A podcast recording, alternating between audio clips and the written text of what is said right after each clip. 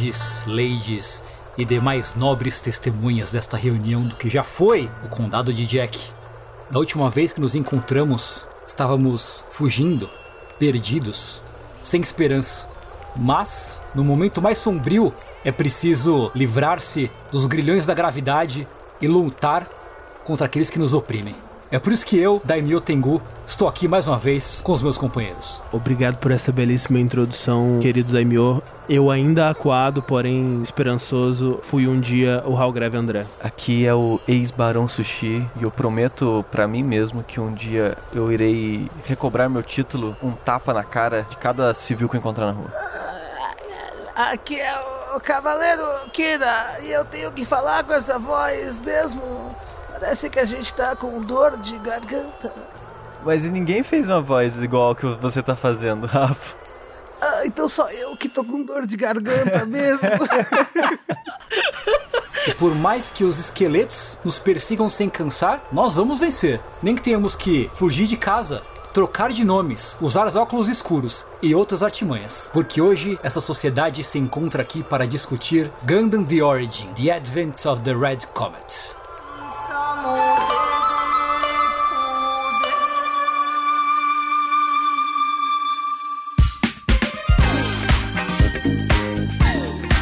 Senhores, otaku, sejam bem-vindos ao segundo episódio, então, do Rejack, a nova temporada, a nova versão do Jack, nosso podcast de animes da jogabilidade. E dessa vez, como a gente falou, a gente vai discutir um pouquinho de Gundam. Mas, antes de mais nada, eu queria ressaltar que esse programa é um oferecimento Crunchyroll. O Crunchyroll é aquela maravilhosa plataforma em que você assiste anime de forma legalizada, com qualidade, onde quiser e como. Mais importante, mas como quiser. Porque tem o quê? Tem no PC, tem no celular, tem no videogame. Inclusive o aplicativo do Play 5 do Crunchyroll é muito bom. É! Eu vi o Gundam no aplicativo do Play 5. E ele é realmente bom. Ele, tipo, sugere as coisas. Ele bota você pra assistir da onde você parou. Sim. Ele tem as categorias, sei lá, animes de bananas. Ele tem vários animes de banana. Ele tem a categoria Gundam, inclusive. Gundam é top é o nome da categoria. Gundam é top. É, o, o bom da versão de PS5, que por favor façam pro PS4 assim também e outros consoles, é que agora lembra a Netflix. Porque antes era basicamente animes da semana e animes geral. Antes era muito simples, né? E agora ele tem várias listas de sugestões personalizadas de acordo com o que você assistiu. E é muito mais fácil você achar coisas lá. A interface tá bonita, tá clean, tá bem gostosa. Que legal, eu não entrei ainda no aplicativo do PlayStation 5, eu assisti no do PS4, que eu assisto no quarto, né? E curioso pra ver o que que o algoritmo da Crunchyroll acha que eu deveria assistir em seguida, dado o meu histórico completamente esquizofrênico de animes ali. É, quando eu terminei o The Origin, me recomendou todos os Gundams disponíveis na Crunchyroll. Corretíssimo, corretíssimo. Então tem em todos esses aplicativos, todos esses lugares, tem também em tablet, tem em Chromecast, tem na Apple TV, tem no Rocobox também. O Crunchyroll ele tem um super ultra mega catálogo, né? A gente viu o Gundam The Origin, ele tava no catálogo do Crunchyroll, é, assim como vários outros Gundams, né? Tem, tem várias, diversas séries de Gundam. E fora o catálogo tem também títulos novos, né? A Crunchyroll pega os títulos novos que saem a cada temporada. Com a assinatura Premium, você desfruta da coisa mais legal que eu acho do Crunchyroll, que é o Simulcast. O que é o Simulcast? É quando você pode assistir o seu anime favorito da semana, uma hora depois que ele passa na TV do Japão. Então tá lá, pá, passou uma horinha, já tá lá, bonitinho, em HD, com legenda, ó, mua, chuchuzinho. Incrível. Vale ressaltar que eu ainda acho isso muito incrível, porque como acho que foi o André comentou no último episódio, no meu tempo, a gente tinha que esperar 12 horas pra vir uma legenda furreca. Pois é, pois é. E essa temporada, inclusive, estão tendo uma coisa muito legal, que eles estão dublando os animes novos, está sendo quase junto com os episódios da temporada, o que é bem impressionante pra mim, na verdade. Isso é puta trabalho que eles estão fazendo, então tem isso. Mas, se por algum caso você é, não tiver uma assinatura premium, você pode sim assistir de graça os animes do Crunchyroll, né? Você tem acesso a grande parte do catálogo, você só precisa assistir uns anunciozinhos, umas propagandinhas. É, tipo, é tipo assistindo na televisão. Tem propaganda na hora da propaganda. Pois é, exatamente. Tem os reclames do Plim Plim. Dito isso, se você quiser experimentar o Crunchyroll, faça isso pelo link da jogabilidade. Né? Você entra lá, abre lá o seu navegador, digite got.cr barra jogabilidade ou você clica no link que tem na postagem aqui deste episódio do Hey Jack. Exatamente, tem um botãozinho lá bonitinho, clica lá e fica o nosso agradecimento à Crunchyroll por acreditar no jogabilidade, acreditar no, no projeto do Jack, tanto que reviveu, né, como o Red Jack aí, ressuscitou o falecido. E é sempre bom lembrar, né, se por algum motivo você não conhecia o Crunchyroll ou ainda não tinha dado uma chance pro Crunchyroll ou assistiu o Gundam pra acompanhar com a gente, ou vai assistir o próximo anime que a gente vai comentar pra acompanhar no próximo episódio, twitta isso, marca Crunchyroll, marca a gente. É sempre muito importante deixar eles saberem que a gente está sendo uma influência positiva pra espalhar a mensagem do anime no Brasil aqui. E que o Jack está alcançando multidões, mares, está alcançando até as colônias mais distantes desse nosso sistema solar aí. Aliás, inclusive, nesse assunto ainda, das pessoas que assistem, um salve pra galera do Jogability Clube do Discord, que tava se organizando, eles estavam assistindo o G Gundam antes, que inclusive também está no Crunchyroll, e estavam se organizando pra assistir vários Gundams, e uma galera se organizou pra assistir o The Origin, pra comentar quando saiu o episódio do Jack. Pra se preparar pro Jack. Exatamente, então, pô, muito legal, Eu quase me infiltrei lá pra poder copiar a pauta deles. muito legal, muito legal mesmo, então um salve pra galera do Discord. Todo mundo, na verdade, que tá acompanhando as séries junto com a gente pra depois ouvir aqui o Jack. Eu fiquei muito feliz, Tengo, com a resposta do primeiro episódio, da empolgação do pessoal com esse segundo. Espero que continue assim. Eu, pessoalmente, tô bem empolgado pra assistir os próximos animes também. Sim. E que legal é a gente poder fazer esse podcast e exaltar uma marca aqui que todo mundo já usava, né? Tipo, sem sacanagem, era onde a gente tinha a nossa preferência pra assistir animes. Então, é, muito obrigado, Crunchyroll. É, só um último, um último aviso, como eu comentei no último episódio, no primeiro, é importante é, deixar claro que eu, Fernando Tengu, eu trabalho para o Crunchyroll, né, eu não, não sou funcionário do Crunchyroll, mas eu presto serviço, sou tradutor pro Crunchyroll. Então, né, só pra deixar claro que existe essa, essa relação, mas não trabalhei no Gundam The Origin, né. Eu fiz G-Gundam, se você quiser assistir um Gundam que eu traduzi, eu assisti G-Gundam. Mas o Gundam The Origin não foi, tra trabalhei, é bom deixar, né, como a gente tá, essa coisa aí, dinheiro, tal, mas, né, vocês ficarem sabendo que eu trabalho às vezes pro Crunchyroll. E eu queria deixar avisado aqui, Ah. inclusive, que eu não trabalho pro Crunchyroll, mas se vocês precisarem de dubladores, eu sei fazer excelentes sotaques cariocas, mineiros, entendeu? Todos os sotaques eu sei fazer muito bem. Manda aí, Rafa, um personagem que é um cyber cangaceiro que está vindo lutar no torneio de artes marciais. Piu, piu, piu! Eu vim lutar no torneio de artes marciais.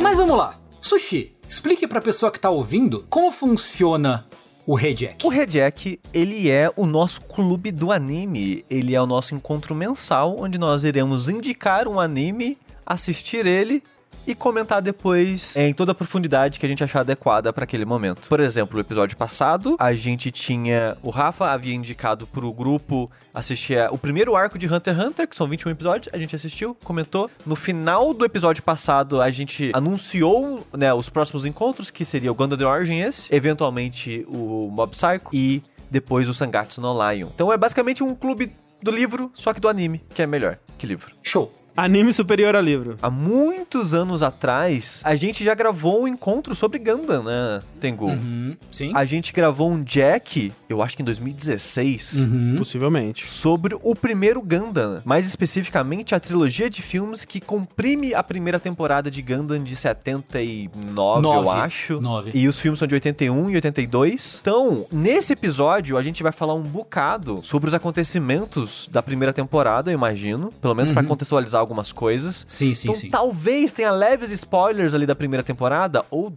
barra dos primeiros três filmes. Então, caso você queira, fica a indicação aqui dos três filmes, que são muito bons. Naquele programa só, só o Sushi tava, né? O André não participou. Não, não. E o Rafa não fazia parte de jogabilidade ainda na época. Acho que foi com o Corraine e o Rick, né, que a gente gravou. Isso. Inclusive, vale a pena. Depois, ouçam esse programa que ele ficou bem legal. 終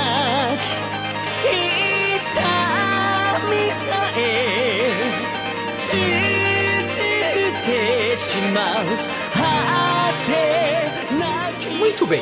O que é Gundam The Origin? Na verdade, ele é uma série inspirada num OVA que é inspirada num mangá, mais ou menos. Ele é uma série de 13 episódios que foi lançada na TV em 2019. Porém, ele é meio que um corte, é uma reedição dos OVAs de Gundam The Origin que foram lançados entre 2015 e 2018.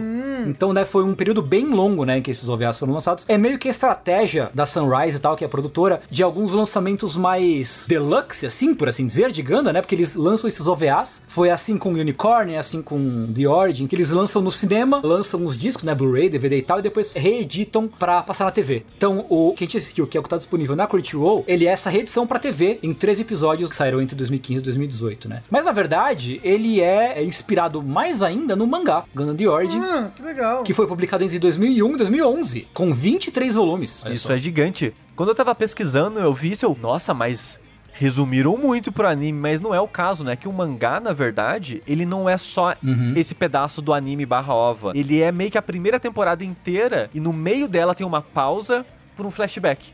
Que é esse conteúdo exclusivo novo, digamos assim, que é esse arco. É, é interessante porque o Gundam The Origin, ele funciona como uma prequel, né, dessa primeira história de Gundam, mas ele acaba tendo algumas inconsistências, né? Ele acaba tendo alguns retcons ali, porque ele é baseado no anime que também ele, ele não é um, exatamente um reboot, mas ele é um retelling, né? Ele é um novo conto daqueles eventos e aí algumas coisas são mudadas pra ficar mais amarradinho ou pra funcionar melhor, e isso afeta como são as coisas nesse pedaço da prequel também, né? Então, fãs assim que são mais hardcore, eles, hum, isso aí não é bem como aconteceu, né? Tipo, quando você vai ver o anime original, você vê que o Amuro Ray, ele, o primeiro contato que ele tem com o Gundam é quando ele lê o manual lá e vai pilotar e tal, e você vê que no The Origin não é bem assim. É, mas assim, né? Isso, isso é um retcon, mas é quase pra tentar ficar um pouco mais plausível. Uma criança burra de 14 anos. O amor não é burro, ele é pau no cu, mas burro ele não é. É que tem muitos tipos de inteligência, Tengu. Ele talvez tenha um pouco de inteligência técnica, mas todas as outras estão em falta. Pelo amor de Deus, ele matou o pai dele em 5 segundos de anime. É, mas ele foi. Spoiler. Mas, Rafa, eu já tive esse argumento. Se ele não tivesse entrado no robô, ia ser pior ainda. ah, mas ele sabia que o robô explodia, né? Não, claro que não! Assim, será que ia ser pior ainda mesmo? Cê- Rafa, ia morrer todo mundo. É, todo mundo ia morrer, Eu é. não sei. Eu- mas eu acho que tinham pessoas mais competentes pra pilotar aquele Gundam ali, hein? Será? Eu não consegui reassistir os três filmes pra gente comentar aqui, mas eu vi o primeiro, boa parte dele, e aí eu já consegui ver umas diferenças ali, porque o Gundam original, ele começa com um resuminho bem curtinho de alguns acontecimentos que é contado com mais detalhes no Origin, né? E eles já mudaram algum desses detalhes também, Sim. o que eu achei peculiar, mas acho que faz mais sentido no final. E o mangá, ele não foi feito pelo cara que criou o Gundam, né? Que foi o principal escritor de boa parte das coisas que aconteceram no Universal Century, que é esse universo principal de Gundam aí que acontece essa história. Então, o cara que escreveu o mangá, curiosamente, é o character design do anime, que é o Yoshikazu Yasuhiko, que é um senhorzinho de uns mil anos já, coitado. Ele escreveu isso aqui, acho que com uns 80 já, esse Mas, mangá. mas é o moço que escreveu o mangá original? Não, Ou o É, moço ó. que escreveu o mangá Não. do Gundam The Origin? O anime de 79, ele não é baseado em mangá. Ele é uma criação específica direta pra TV. Entendi. Aí foram fazer uma versão mangá em 2001 sobre o anime original e quem tava escrevendo e desenhando era esse cara que era o character design do anime original. Então ele voltou já fazendo o mangá e escrevendo. Então, tem essa parada que, tipo, é outra pessoa escrevendo, talvez ele tinha uma visão um pouco diferente para aquele universo, para os acontecimentos, né, daquele universo,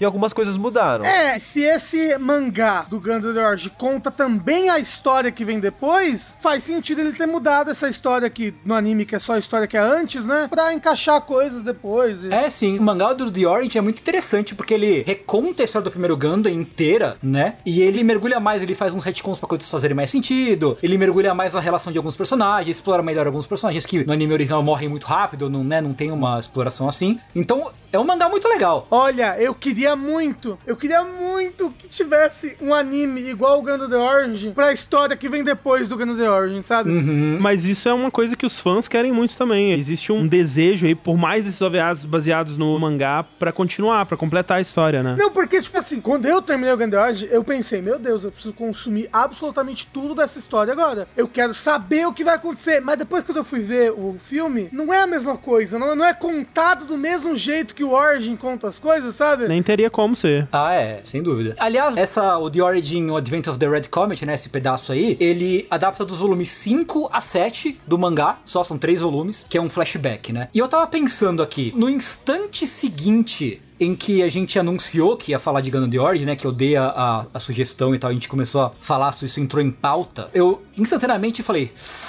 putz, porque, tipo, eu tenho a bagagem de Gundam. Então eu não vou ficar muito perdido quando eu for assistir, sabe? Quem tem a bagagem de Ganda não ficaria perdido. E aí, né, eu falei, bom, vou reassistir e tal. Aí a Agnes, minha esposa, foi assistir comigo, a gente foi assistir. Aí começou o primeiro episódio, eu... Putz, sei.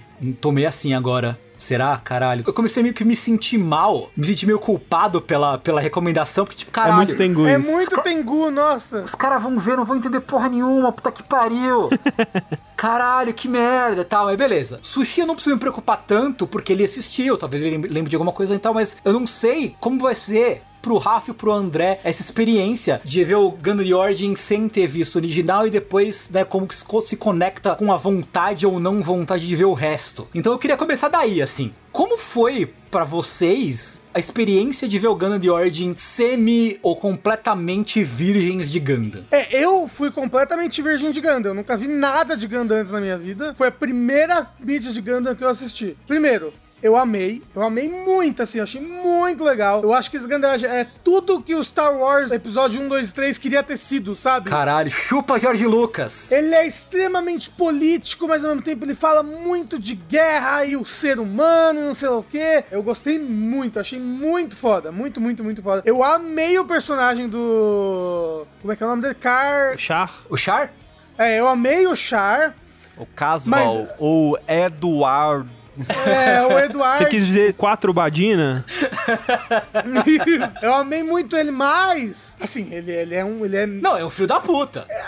É, então, ele é um vilão. Ele é um vilão. Ele é um vilão. Ele é um vilão. Ele faz umas filhas da putagem que realmente não dá. Mas assim, quem eu amei mesmo, mas quem eu amei mesmo. Que acabou o anime, eu falei, meu Deus, eu quero uma figure dessa pessoa. Caralho, como eu gostei desse personagem. Peraí, deixa eu chutar. Posso chutar? Deixa eu pensar. Putz, pior que eu não sei. É a Kishilia lá? Taxilia é a, sabe, é a ruiva. Quem... Não, mas peraí, não sei, não faço ideia. Quem que é? Rafa, fala qual é o personagem. Artésia. Arte, opa. Ah, ok. Caralho, aquele momento em que ela tá naquela casa cercada e ela sai com a pistola assim, e o cabelo dela e a atitude da caralho. E ela de- chorando, né? Cara, que tudo, que tudo. Assim, o design dos personagens, eu amei esse design anos 70, assim, sabe? Tipo, Sim, com qualidade de hoje em dia. é, mas com qualidade hoje em dia. Caralho, que banho refrescante num mar gigantesco de quiritos genéricos que a gente tem hoje em dia em anime. Eu falei, caralho, cada design legal e diferente. Nossa. Isso é, isso é verdade. Nossa, eu gostei muito. Essa nossa percepção do visual do Gundam agora é muito. Não criticando o Rafa, porque eu também gostei, eu gostei muito dessa mistura que eles fizeram de trazer design antigo, clássico.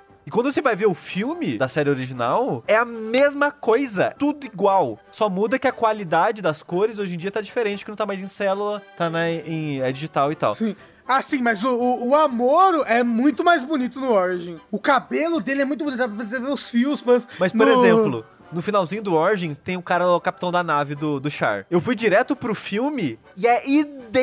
Ele é igualzinho, é. E, é, e é só um Zé, sabe? É só um cara. E ele é idêntico. Mas o que eu queria comentar é, tipo, esse sentimento é muito gente criticando o visual, sei lá, medieval genérico de hoje em dia e falando, não, era muito mais legal na época do Conan. Mas era um clichê também na época do Conan, aquele visual do Conan, né? Só que hoje em dia, quando a gente olha pra trás, a gente acha mais legal porque é diferente. Mas eu concordo com o Rafa. Eu gostei bastante do Gundam, eu gostei bastante do visual. Esse episódio dela protegendo a casa, talvez é o meu episódio favorito, assim. Eu gosto muito desse arco. E foi meio triste quando eu fui pro filme, lembrei, ah, nossa, é verdade, ela é só a, A enfermeira. aquela personagem que fica ali no fundo, né? Ela nunca, sei lá, protege uma casa de novo de invasores, é, tipo, comandando os civis, assim. Né, ela até que tem um arco de novo no, no Gundam original e tal, mas o melhor momento da Sayla é durante o The Origin mesmo, eu acho, realmente.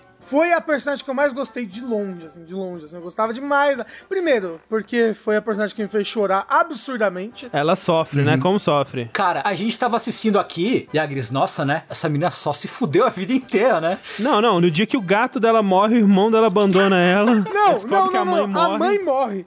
Aí o gato. Nossa, eu mandei um áudio chorando pra vocês. Ah, foi nisso? Foi nisso?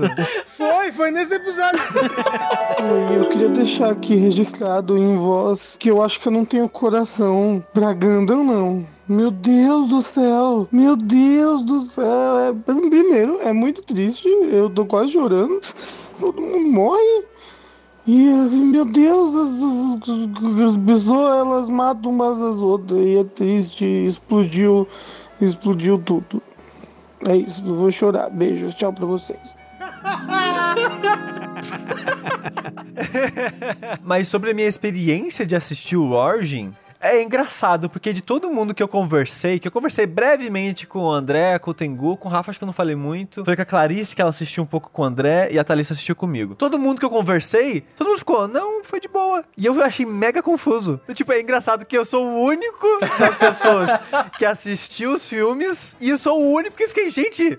Eu não tô entendendo o que, que tá acontecendo. Me dá uma wiki, pelo amor de Deus. Quem são essas pessoas? Eu não lembro quem são essas pessoas. A única parte que eu fiquei confuso, assim, um pouquinho, é aquele episódio em que eles vão matar o moço lá na lua. Que ele deserta de uma empresa pra tentar ir pra outra. Curioso, foi o único episódio que a Thalissa ficou confusa também. É porque acontece coisa muito rápida ali. É. É. O primeiro episódio é o mais confuso de todos pra mim. E eu queria até ter assi- reassistido ele, porque ele apresenta muitos personagens de uma vez só, e numa situação muito complexa politicamente, porque É. tinha um cara, aí o cara queria, tinha um objetivo. Aí mataram ele, mas pera, ele foi assassinado ou ele morreu? É, mataram ele ou ele teve um ataque cardíaco, né? É, aí depois divide os grupos. Pois aí tem gente que, que acha que sim, que tem gente que acha que não. Aí um começa a matar o outro, aí começa a guerra civil. Aí o que ele queria, no final o outro cara queria também, mas queria porque que matou. Aí tipo, começa a aparecer tanta gente, aí tem que fugir com as crianças. Mas aí a moça da família parecia que queria ajudar as crianças, mas na verdade não queria, só tava fingindo. Aí tipo, é muita confusão pra tipo 20 minutos de história, sabe?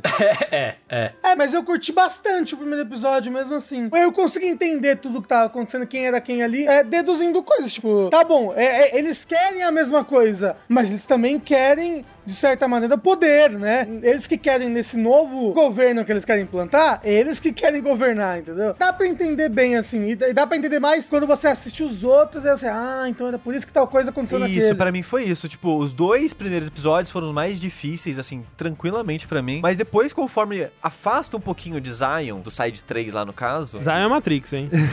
é, depois que afasta um pouco de lá e começa a diluir essa informação política ao longo dos episódios e você começa a conhecer os irmãos dessa família separadamente, o que cada um faz, a personalidade de cada um, aí eu fui absorvendo mais e no final eu entendi o que tava acontecendo. Eu entendi as pessoas, entendi os objetivos. Por isso que eu queria reassistir o primeiro episódio com essa visão mais entendida de quem é quem, das ambições, das intenções dessas pessoas. E de quem vai ser quem, né, no futuro. É. Né, se você já sabe que aquela criança é fulano, você já sabe que aquele cara ali depois vai ajudar a fazer o Gano. É, mas é a parada que, tipo, é uma história que pressupõe que você já conhece parte desses personagens, mesmo que um pouco deles, né? É, eu acho que sim também. Tipo, tem muitos momentos assim que eu, eu sabia por osmose, né? Que também é a minha primeira experiência com Gundam. Mas eu sei quem que é o Char Aznavour. Eu sei quem que é a Amuro-Ray. Eu sei o, o que que é um Zaku, né? Eu sei, tipo, coisinhas assim. Mas você vê claramente que tem momentos assim, onde, tipo, sei lá, a câmera foca num tiozinho que tá no canto da tela e, tipo,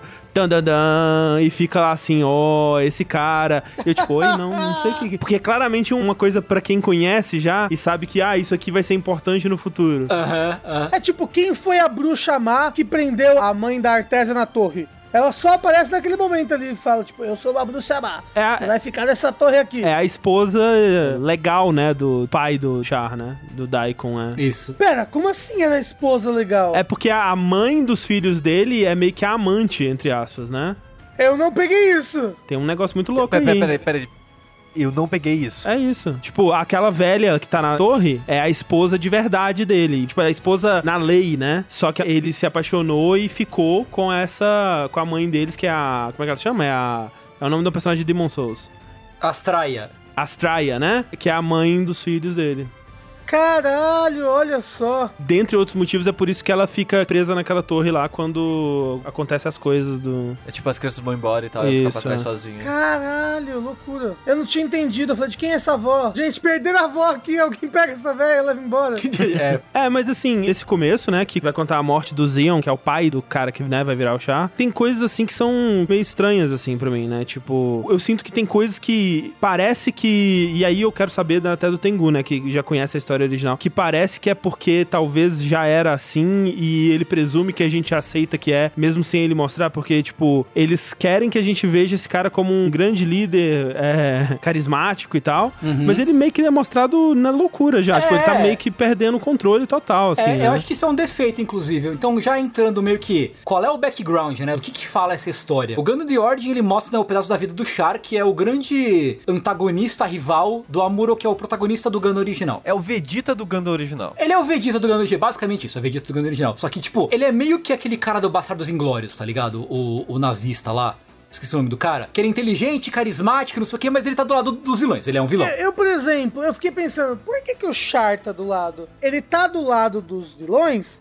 Uhum. Ele- ou melhor, ele tá do lado daquela família pra em algum momento se vingar. Se Exato. vingar, Que- é. porque qual é que é o lance? O Lord Gonda conta que, em certo momento da história, a humanidade começa a migrar pro espaço e criar colônias espaciais. Só que as colônias, elas são fortemente oprimidas pelo governo da Terra, que é um governo, assim, fascistaço, assim. Começou a oprimir as colônias, oprimir, oprimir, e essa colônia, chamada Side 3... É, a colônia em si, eu acho que não é ela que é a Side 3, né? É. A Side é um conjunto de colônias. Isso, isso, isso. Um pouquinho de informação de contexto de Ganda, que Ganda, quando saiu em 79, ele meio que criou um novo subgênero, né? Que já tinha animações e histórias de robôs e coisas fantásticas, científicas assim. Só que quando o Gundam lançou em 79, ele tentou ser o mais realista que ele conseguia ser, dado a história futurista que ele queria contar. Uhum. Os fãs, no caso, né, que criaram esse subgênero, nomearam ele esse subgênero, que era o Real Robot, né? Uhum, Que ele tentava justificar o funcionamento dos robôs, das armas. E as colônias têm uma base física por trás delas, né? Que tem pontos entre dois astros no espaço, onde a gravidade você meio que consegue colocar algo ali e não vai sair pra fora voando pro espaço pra sempre. Então, entre a Lua e a Terra, tem alguns desses pontos. E os sides, que a gente vai falar agora, são lugares nesses pontos que eles decidiram fazer um conjunto de colônias. Uhum. Então, no começo aqui da história, existem seis sides. Então, são seis conjuntos de colônias.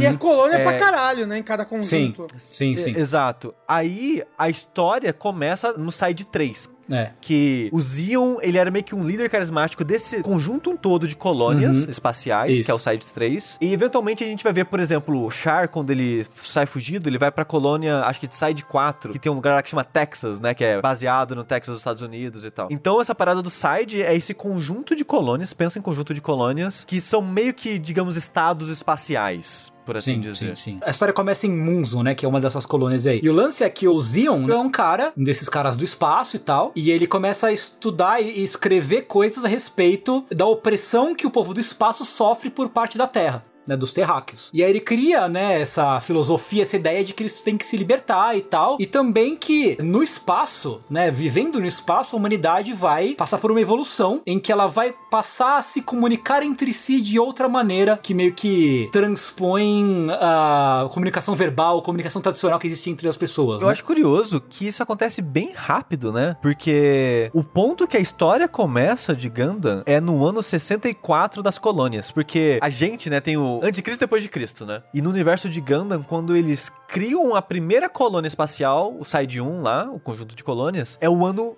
1 de uma nova era da humanidade, que eles chamam de Universal Century. Aí, essa parada do pai, é, do Char, o Zion, no caso, essa história que o Tengu tava comentando agora do filósofo, é no ano 64, se eu não me engano. Esse cara, ele nasceu no espaço, segundo a timeline, eu acho que tipo no ano 2. Ele já é da primeira geração e ele já tá com essa filosofia, sabe? Tipo, parece rápido, né? Esse... É, mas faz sentido, né? Tipo, ele já é uma pessoa que já não tem conexão nenhuma. E ele já é um velho, né? Então ele já teve muito tempo pra pensar sobre isso e não ter nenhuma conexão com esse pessoal da Terra, né? né? E aí o lance é que o Zion, ele tem os compatriotas dele, né? Que são os principais, são a família Zab e a família Hal. E existem interesses distintos aí nessa, porque todos compartilham da ideia de que os espaçonoides têm que se libertar da influência, da tirania da Terra, mas eles têm objetivos finais um pouco diferentes. Então, o lance é que quando começa a série, o Zion ele vai dar um discurso que todo mundo espera que ele vá declarar oficialmente que eles querem independência, né? Só que ele morre. Caralho, ele morre quando vai dar no palanque do discurso. Olha a desgraça. É, no Ah, pô, palanque, não. assim. Não, gente, porque. Ah, ai, caralho, o atum que eu comi fez mal. ah. É. Morre. A última coisa que ele fala no palanque ali morrendo é o nome de uma pessoa, que é o líder da família Zab. Aí todo mundo fica, pera,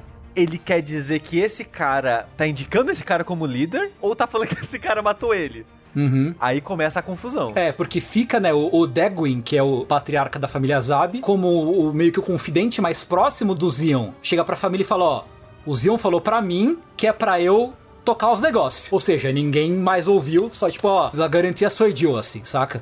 E aí começa a história, só que logo em seguida, o cara da família Hall, que é o Jimba Hall, fala, ó, seguinte, foi ele que matou o pai de vocês, tá ligado? Foi ele que matou o Zion. Vocês têm que vazar daqui. A gente tem que levar vocês embora, porque os pra vocês são os próximos. assim. É, mas ele diz isso sem ter nenhuma prova, né? Sem ter Tipo, prova, sem ter prova. Ele, tipo, ele meio que tem um sentimento de que foi aquilo, porque ele provavelmente sabe que o Deguin é um genocida Ma- do caralho. Mas ele também já tá meio despirocado, Ele né? Ele já tá- tá ficando meio. Ele tá totalmente paranoico e tal. também. E ele vai ser consumido por essa, esse desejo de vingança. É, e né? é nesse contexto que começa a série, né? Então, o que falta, né, pra quem tá chegando nessa na série meio que do nada, é esse contexto, né? Existiu a, a migração pro espaço, o povo do espaço é oprimido pela federação, e esse cara queria lutar pela liberdade dos espaçonoides. Uma coisa que eu fiquei confuso também, eu tenho, acho que você vai poder confirmar agora direitinho pra mim, é que durante toda essa treta, Side 3 ali, a região que vai se- vir se tornar Zion, já tinha um exército próprio separado do exército da federação. Uhum. E não é todos os sides que têm exércitos. Por exemplo, tem os outros sides que eles meio que pertencem à federação e quando se fala de força militar, é a federação que tá lá protegendo os lugares. Uhum. E eu fiquei um pouco confuso com isso, sabe? Por alguns episódios até. Foi tipo uma das últimas confusões que eu fui esclarecer assim, e foi mais quando eu olhei na wiki. Uhum.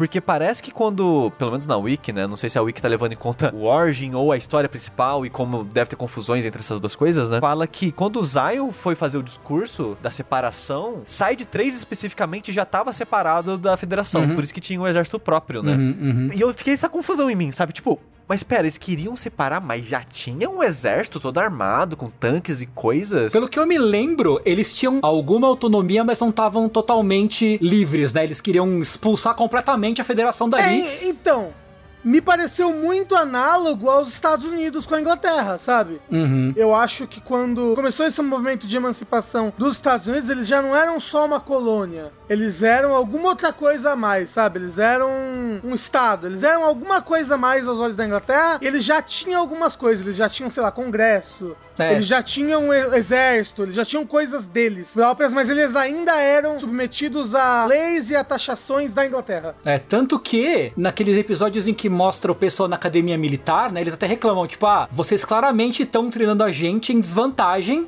Eles não deixam o exército, diziam, ter mais equipamento, ter mais homem, ter um treinamento bom, porque eles não querem, não interessa a federação que eles sejam libertos, que eles sejam independentes. né? Isso. É, e uma coisa que eu queria. Último. Desculpa, o último asterisco que eu queria colocar aqui, já que a gente tá falando do exército, é que eu acho muito peculiar que não existe alienígena. É só humano indo pro espaço procurar mais espaço, porque não cabe mais gente. Uhum. Procurar recurso, né? Metal. Mas aí o que, que o ser humano faz? Enche o cu de tecnologia bélica, cara. Uhum. É impressionante. É muita coisa, investimento em coisa de militar espacial. Tipo, nas batalhas espaciais, a quantidade de nave espacial dando tiro laser uma na outra. Meu filho, faz 60 anos que vocês estão no espaço.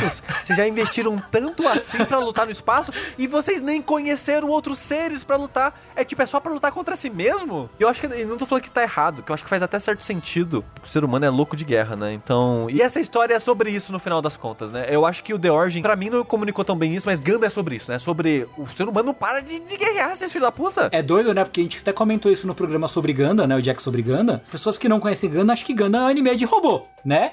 Ganda não é um anime de robô.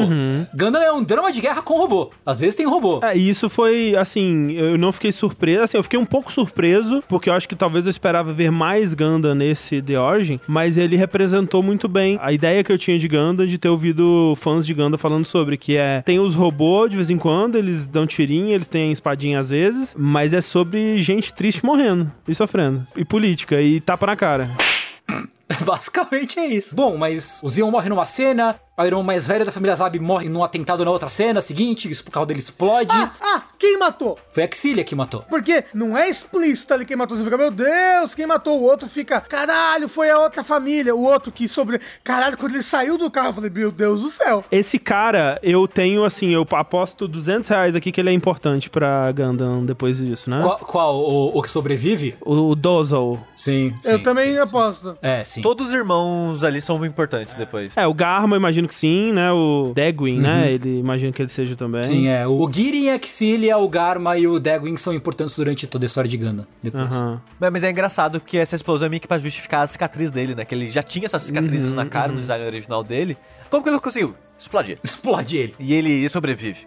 Então no começo a gente tem essa porrada de atentados, coisa louca, né? O Jim Barral, que é o velho velho paranoico, leva o Casval, a Artésia e a mãe deles, que eu esqueci o nome já de novo, Astreia, é, pra casa deles, né? Deixa eles meio que em prisão domiciliar, assim, né? É muito interessante como isso acontece em histórias de nobreza, né? Que tem um probleminha aqui de sucessão. Sequestra a família do cara. Quem tem a guarda da família tem o poder, né? E a gente vê muito bem isso na, nessa coisa do The Origin. Sim. E aí coloca-se em ação o plano de tirar o Casval e a Artésia de Munzo. Né, que é a colônia, porque eles têm que sobreviver, senão eles vão acabar morrendo, né? Assim como acontece um ataque à à casa onde eles estão, né? Eles são perseguidos por um cavaleiro medieval, que ninguém sabe quem era no fim das contas. Mas nisso daí tem alguns momentos que são interessantes pra desenvolver o Castle, né, o Char, que ele tem aquele momento ali onde ele já se entende como, ok, eu estou representando a família, né, e ele vai discutir com a Kessilia lá pra... É praticamente o final do primeiro episódio isso daí, né? É. E aí, assim, eu, eu acho interessante o personagem dele, né? Porque ele é complexo e eu fico imaginando de onde vem essa complexidade depois, porque eu fico pensando o que, que ele vai fazer, né? Eu imagino que eventualmente ele vai ter a vingança dele contra o Garma, que parece que é pra isso que tá caminhando as coisas. Mas eu fico pensando, tipo, será que ele eventualmente vira brother do Amuro? Tipo, esse tipo de coisa eu não faço ideia, sabe? Desde esse começo eu já fico questionando o que que tá passando na cabeça dele, mesmo criancinha, né? Porque ele é bem jovem, ele tipo, deve ter uns 9 anos, alguma coisa assim. Porque ele não tinha um apego pelo pai, né? Ele não é tipo, nossa, mataram o meu pai, agora vocês vão se fuder, né? Ele meio que não gostava do pai, né? Tipo, ele tem várias cenas quando o pai dele tá vivo, que o pai dele tá dando atenção pra, pra irmã, e ele meio puto, assim, ou, ou então quando ele tá tendo que ir com a mãe e a irmã e ele tá meio, sei lá, sabe, ele parece meio distante de tudo, assim, meio que desinteressado. E aí depois, assim, especialmente quando a mãe morre, eu acho que talvez isso justifique, né? Talvez a vingança dele venha mais pelo lado da mãe, né, do que pelo lado do pai. Sim. Mas nesse começo ele já tá demonstrando que ele tem uma aptidão política ali e uma ambição, Sim. né? A parada é que, apesar de chamar The Origin e ter a foto dele na capa de tudo que tem relacionado a isso, é um The Origin mais do universo do que do Char, né? É. Tem um pouco dele, mas não foca tanto nele, não tanto quanto eu achei que ia focar. É, exemplo. foca menos. Depois de um tempo, meio que ele dá uma dissipada, até que eu achei meio estranho, assim. E Porque, tipo, o personagem dele é sempre meio ambíguo o que, que ele tá querendo. Que não o Rafa no começo, mas pera, ele quer a vingança? Porque ele tá fazendo umas coisas terríveis, mas eu imagino que no final ele vai ter a vingança, né? Porque, tipo, ao longo do The Origin, você nunca entende 100% o que ele quer fazer. Quais são os planos dele. Por exemplo, tem um cara lá que descobre quem ele é e até tá do lado dele. E ele, não, porra, beleza, tamo junto. E mata o cara, É. sabe? Ah, mas ele não ia deixar. Mas ele nunca Ele deu- não ia deixar a ponta mas solta sei, ali. Rafa. Aquele cara é um. Mas eu sei, o- a parada é que eu tô dizendo é, ele nunca demonstra É. diretamente o que ele quer fazer. Você só entende o que ele quer fazer quando ele faz. É, Exato. você só entende depois que ele já fez. Aí você. Ah, É, é. Isso. Então, tipo, e ele, aparentemente, eu tô, tô supondo aqui, Uhum. parece que tá disposto a fazer de tudo pra alcançar o que ele quer alcançar. Uhum. Ah, sim, isso sim. Por- Porque você pensa, mas se ele quer matar a família, por que, que ele não se junta com a federação em vez de se juntar ao exército de Zion? Se ele quer vingança da família, por que, que ele tá massacrando um milhão de pessoas no universo? É o maior assassino da guerra, enquanto ele podia só ir lá direto e fazer um golpe e matar todo mundo da Pegar família. o saco Então, dele e matar todo mundo. eu É. acho que ele quer mais do que só vingança. Talvez ele quer. Talvez ele odiasse o pai, mas talvez ele quer seguir os ideais do pai pra frente, sabe? Afinal de contas, ele é o herdeiro dessa, dessa vontade, né? É, assim, não vou dar spoiler do que acontece depois, mas o Rafa tá no caminho certo, assim. Então, tipo, o que eu tentava justificar os acontecimentos era, era basicamente com esse raciocínio do Rafa, de ele não tá destruindo de vez Zion, porque ele ainda quer viver o sonho do pai dele, mas ele quer tirar esses caras, excluir esses caras do sonho do pai dele. Isso. É igual o maluquinho que reconhece ele, porque ele também tava no exército de Zion. É. Mas explica essa cena aí, Sushi. É porque, eventualmente, quando o Charlie cresce e se alista no exército, ele encontra um cadete que reconhece ele, tipo, oh, você é o Caswell, você é o filho do Zion. Você vai salvar a gente, porque eu acho que Zabio matou seu pai. Eu sou do lado lá da guerra civil que protegia a honra do seu pai. E eu vou apoiar você e você vai destronar aqueles caras e você vai liderar a gente na separação da federação. E com essa lógica que ele apresenta, é tipo isso, tipo, eu tô no exército de Zion, mas eu não sou a favor deles. Sou a favor do plano geral de separar, mas eu não quero a liderança deles.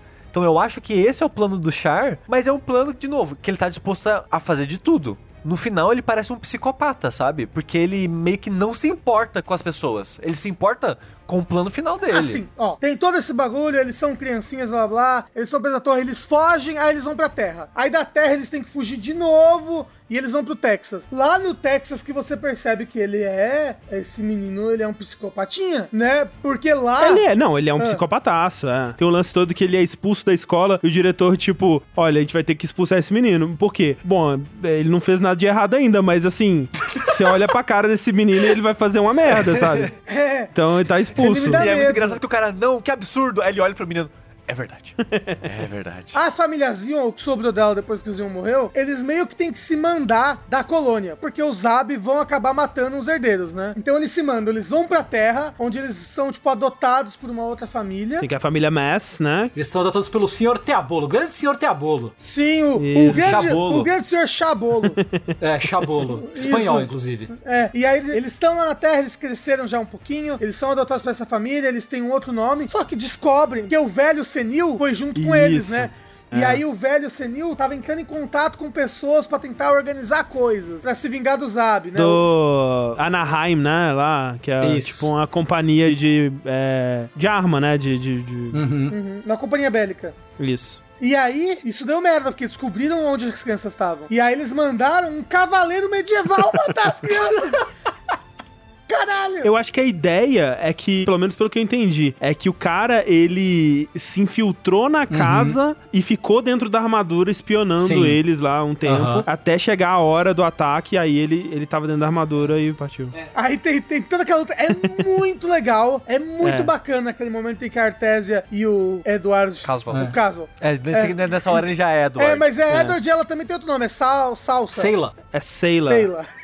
É bem legal nesse momento que agora o, o que virou Edward e a Artésia que virou Sailor, eles têm que fugir do moço de armadura. E aí o, o enfia uma espada no vãozinho da armadura, assim, Isso. arrebentando, vai sangue, pá, ele cai da escada bem. É, e assim, vale dizer que eu não fazia ideia, né, da origem dessa origem, aham, que era, eram OVAs que tinham sido lançados ao longo de vários anos saindo no cinema, né? Mas assim, faz todo sentido porque é bonito, né? É bem feito, é bem animado. É muito bonito, nossa. É bonito, bonito demais. Essa luta da armadura é muito bem animada. É tudo muito bem feito, tudo muito bonito, assim. E até justifica uns finais estranhos de episódio, às vezes, né? Que corta do nada, assim, tipo, tá no meio da cena e corta, acabou o episódio. Pois é. Porque essa é a edição, né? Depois que eu reassisti agora o Origin, eu tô, tipo, babando pra Gana. Tô numa pira de Gana, porque, né, eu reassisti o Origin agora, tava acompanhando junto com o The Origin a série original de novo. Aí comecei a assistir um dos OVAs de Universal Century com a Agnes agora. E ela reparou, tipo, é, o Origin é como se eles usassem designs e até cores clássicas dos anos 80, assim, né, 70 e 80, com animação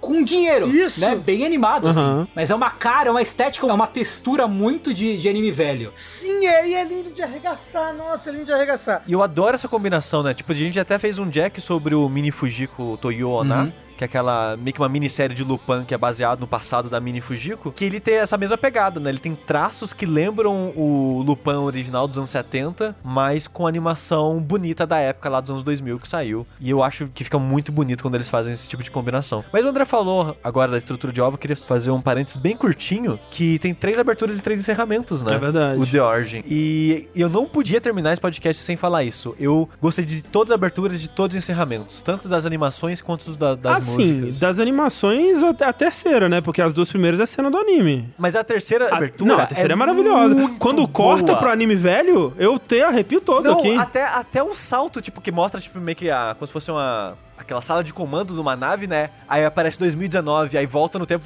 Entendeu? E aí começa a parte do anime antigo, que eu não acho que é do anime antigo aquilo ali. É, tipo, é uma reprodução do anime antigo com tecnologia nova. É, é, é uma reprodução do, do anime antigo sendo bonito. Porque, porque, tipo, eu tô vendo o anime antigo aqui, não é bonito daquele jeito, não. Tá?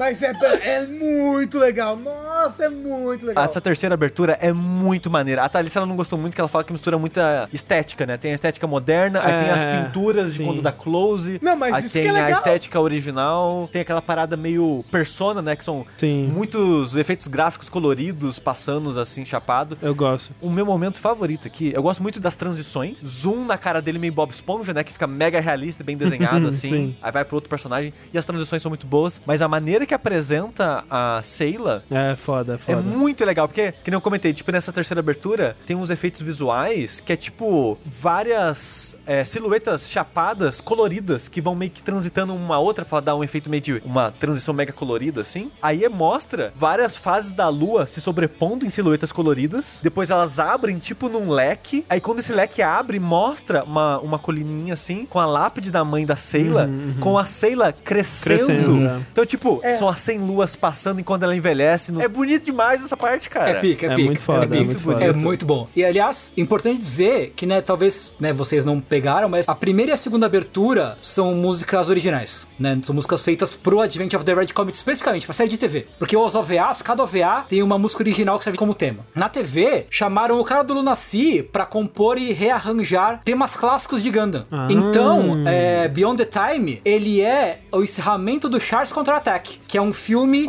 que fecha a história do Char Caralho. no mundo de Ganda, né? O primeiro encerramento, que é Meguriai, que é o encerramento, que é aquela imagem linda, que é aquela ilustração do Char com a Sayla no, no trono e Linda tal. demais, cara. Caralho, é- não, esse eu acho que é o meu encerramento favorito. Assim, eu- visualmente eu acho que tem aquele que mostra a Lala, sim, né? sim, sim. É bem bonito É aquele. bem- é bem bonito. Mas esse primeiro, eu acho que a música, eu adoro aquela música. É A muito música é boa. animal, né? Essa música originalmente é um, né, uma regravação da música que era encerramento do segundo filme de compilação. Uhum. Então, tipo, né? Se você conhece, né? Você fala, caralho. Eu, assim, eu adorei todas as músicas, mas a minha favorita é o encerramento da Lala. Que é tão, cara, Sim, é tão muito bonita bom. essa música, cara, tão, tão É muito bonita, velho. Inclusive, A ela música é, e a ela animação, é né? muito um personagem que ela tá ali. Você fala, caralho, essa daí vai ser alguma coisa pra frente, hein? Uhum. Porque no Orange mesmo ela não é muita coisa, né? Não, não é, não é. É, tipo, ele encontra ela e você percebe que ela tem algum poder, alguma coisa meio. Ela tem a força, a Uhum. Aham. força é forte nela, mas ela não faz mais nada, né? Tipo, ela só aparece um outro momento ali, tipo, do lado do Char, Sim. no escritório só. Mas ele é bem importante É. É, depois. então, mas, mas parece que ela vai ser, tipo, muito É, importante. na primeira série de Gundam, na segunda metade, ela é talvez o personagem mais importante que tem, assim.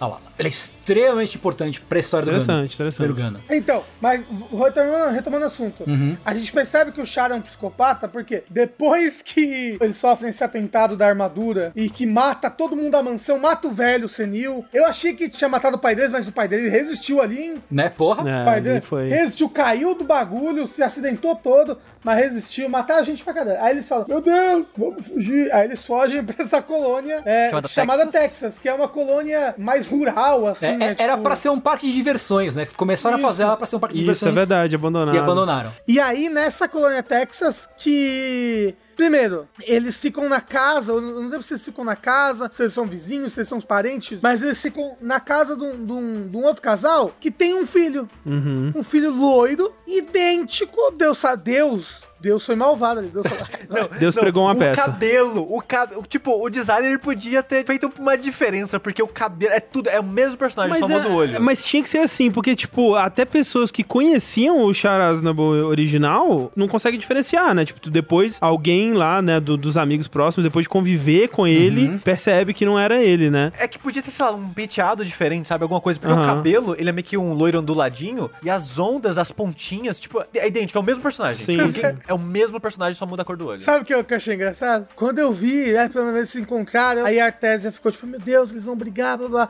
Aí eles, não, se deram bem, eu. Nossa, eles devem ser, tipo, super amigos mais pra frente. No anime original, eles devem ser uma dupla inseparável. Eu, eu- é interessante porque, né, quando introduziram assim, ah, vocês vão ficar aqui na casa da família. Aznavour. Aí eu, ah, então é isso, eles vão mudar de novo de sobrenome, aí que ele vai pegar o nome e tal. Mas não, né, não era bem, É, eu não não era bem esperava isso. que ia ter um cara e ele ia passar o resto da vida fingindo É, ser mas ele. André, como que acontece Ah. de fato a transição de Eduard Mess para Charas Nable? Eles estão lá, né, nessa colônia Texas, e aí tem essa coisa toda do, do Edward, né? Uhum. Sendo expulso da escola, né? E aí, quando ele é expulso da escola, tem um momento lá onde o diretor e o, o pai dele, né, o, o Teobaldo, né? O Senhor Teabolo. Te- o Teabolo, eles estão conversando num, tipo, num, num salão, assim. Enquanto isso, o Edward, ele começa a ver um cara que ele começa a achar suspeito, né? Esse cara aí, esse cara aí já tá, depois de ter sobrevivido a um ataque, né? É, porque. Ele tá... Porque ele e a irmã estão sendo vigiados e perseguidos desde que eles fugiram da primeira vez, né? Exatamente. Então ele percebe esse cara e vai tirar satisfação e, e começa a porrada com o cara, joga ele pra fora e vai matar o cara ali, né? Se não fosse a intervenção do Teabolo. Da, da Seila, na verdade, né? Da Seila, né? Isso. É. Que ela grita, para com essa porra! É, exatamente. Durante esses eventos aí, ele descobre que o Char Aznavour, né, que é o filho dessa família com que eles estão ficando, ele tá indo pra academia de Zion e ele vai também se mudar dali pra seguir em outra escola militar também, imagino, né? E aí tem tudo que o Rafa falou, né, que a gente já comentou, que a Seila, ela recebe a notícia da morte primeiro da mãe, né, daí o gato morre, Lúcifer! Lúcifer. o Lúcifer morreu. E daí, quando ela tá no túmulo ali ainda, né? Ela vê o, o irmão, né? O Edward barra futuro chá, indo embora, falando. Falou. Tipo, eu sou eu, você é você, Isso. sai da minha aba, sai pra lá, tô indo embora. E a cena é dramática pra caralho, assim, tá ventando, É bem tá feita, nublado, né? não sei o que, os, Isso. os casacos voando. Ele tá com sobretudo, assim. É muito foda. E ele vai, né? E aí ele e o Char Aznavour, eles estão no, aeroporto, no espaçoporto, né? e eles acham uma arma, um 38 na, na mala do, do Char. E tipo, o que, que é isso, meu senhor? O que, que você tá tentando fazer aqui e tal? E começa a dar uma treta lá pra ele passar pela segurança. E aí eles têm a brilhante ideia de trocar de identidade ali naquele momento, Eles né? não, o Edward. É, até porque foi ele que plantou a arma no. Exato, né? Como é que surgiu aquele trabuco ali, né? E aí eles trocam de roupa e eles vão trocar de identidade, porque aí o, o Edward vai dar um papo ali nos caras e tal. É, não, não, e, e, tipo, o negócio é que o Char, ele não queria perder a cerimônia de abertura da academia, Isso, blá ele tava blá. atrasado. E aí o, o Edward fala: Ah, eu não ligo pra isso, né? Vamos fazer o seguinte: vamos trocar. Você chega lá como eu, vê a cerimônia, blá, blá, blá, participa. Eu vou chegar no dia seguinte e a gente se troca. Tipo, de boa, pô, a gente é igual, gêmeo aqui, ó. Truto, irmão, bate no peito do outro, tipo pintinho, Não, pelo amor de Deus, Rafa. sabe? E... Só que ele já sabia que eles iam tentar matar ele ali no avião. É. Porque ele, ele tava percebendo que ele tava sendo seguido, blá blá. É, isso vai de novo daquela coisa que a gente tava falando de que a gente não sabe o que ele tá planejando, né? A gente sabia, ok, ele tá sendo observado, mas a gente não sabia dessa tentativa de, de assassinato que ia acontecer, né? Porque o que acontece é, ele embarca como Char e o Char embarca como Edward e a nave, né, o, sei lá, ônibus espacial, que porra é aquela lá, explode, né? Tipo, sofre um ataque e todo mundo dentro morre. Cara, é muito terrível porque ele tava preocupado com uma coisa tão boba no final das contas e morreu ali do nada. Sim. Numa coisa, numa explosão de fogo. É muito triste, é muito triste. Tipo, eu, eu, assim, eu. Eu acho que funciona no fim das contas no contexto geral. Mas assim, tem alguns momentos de Gundam The Origin e são momentos pivotais que sem eles a história não aconteceria. Aham. Que são os momentos meio trapalhões, assim.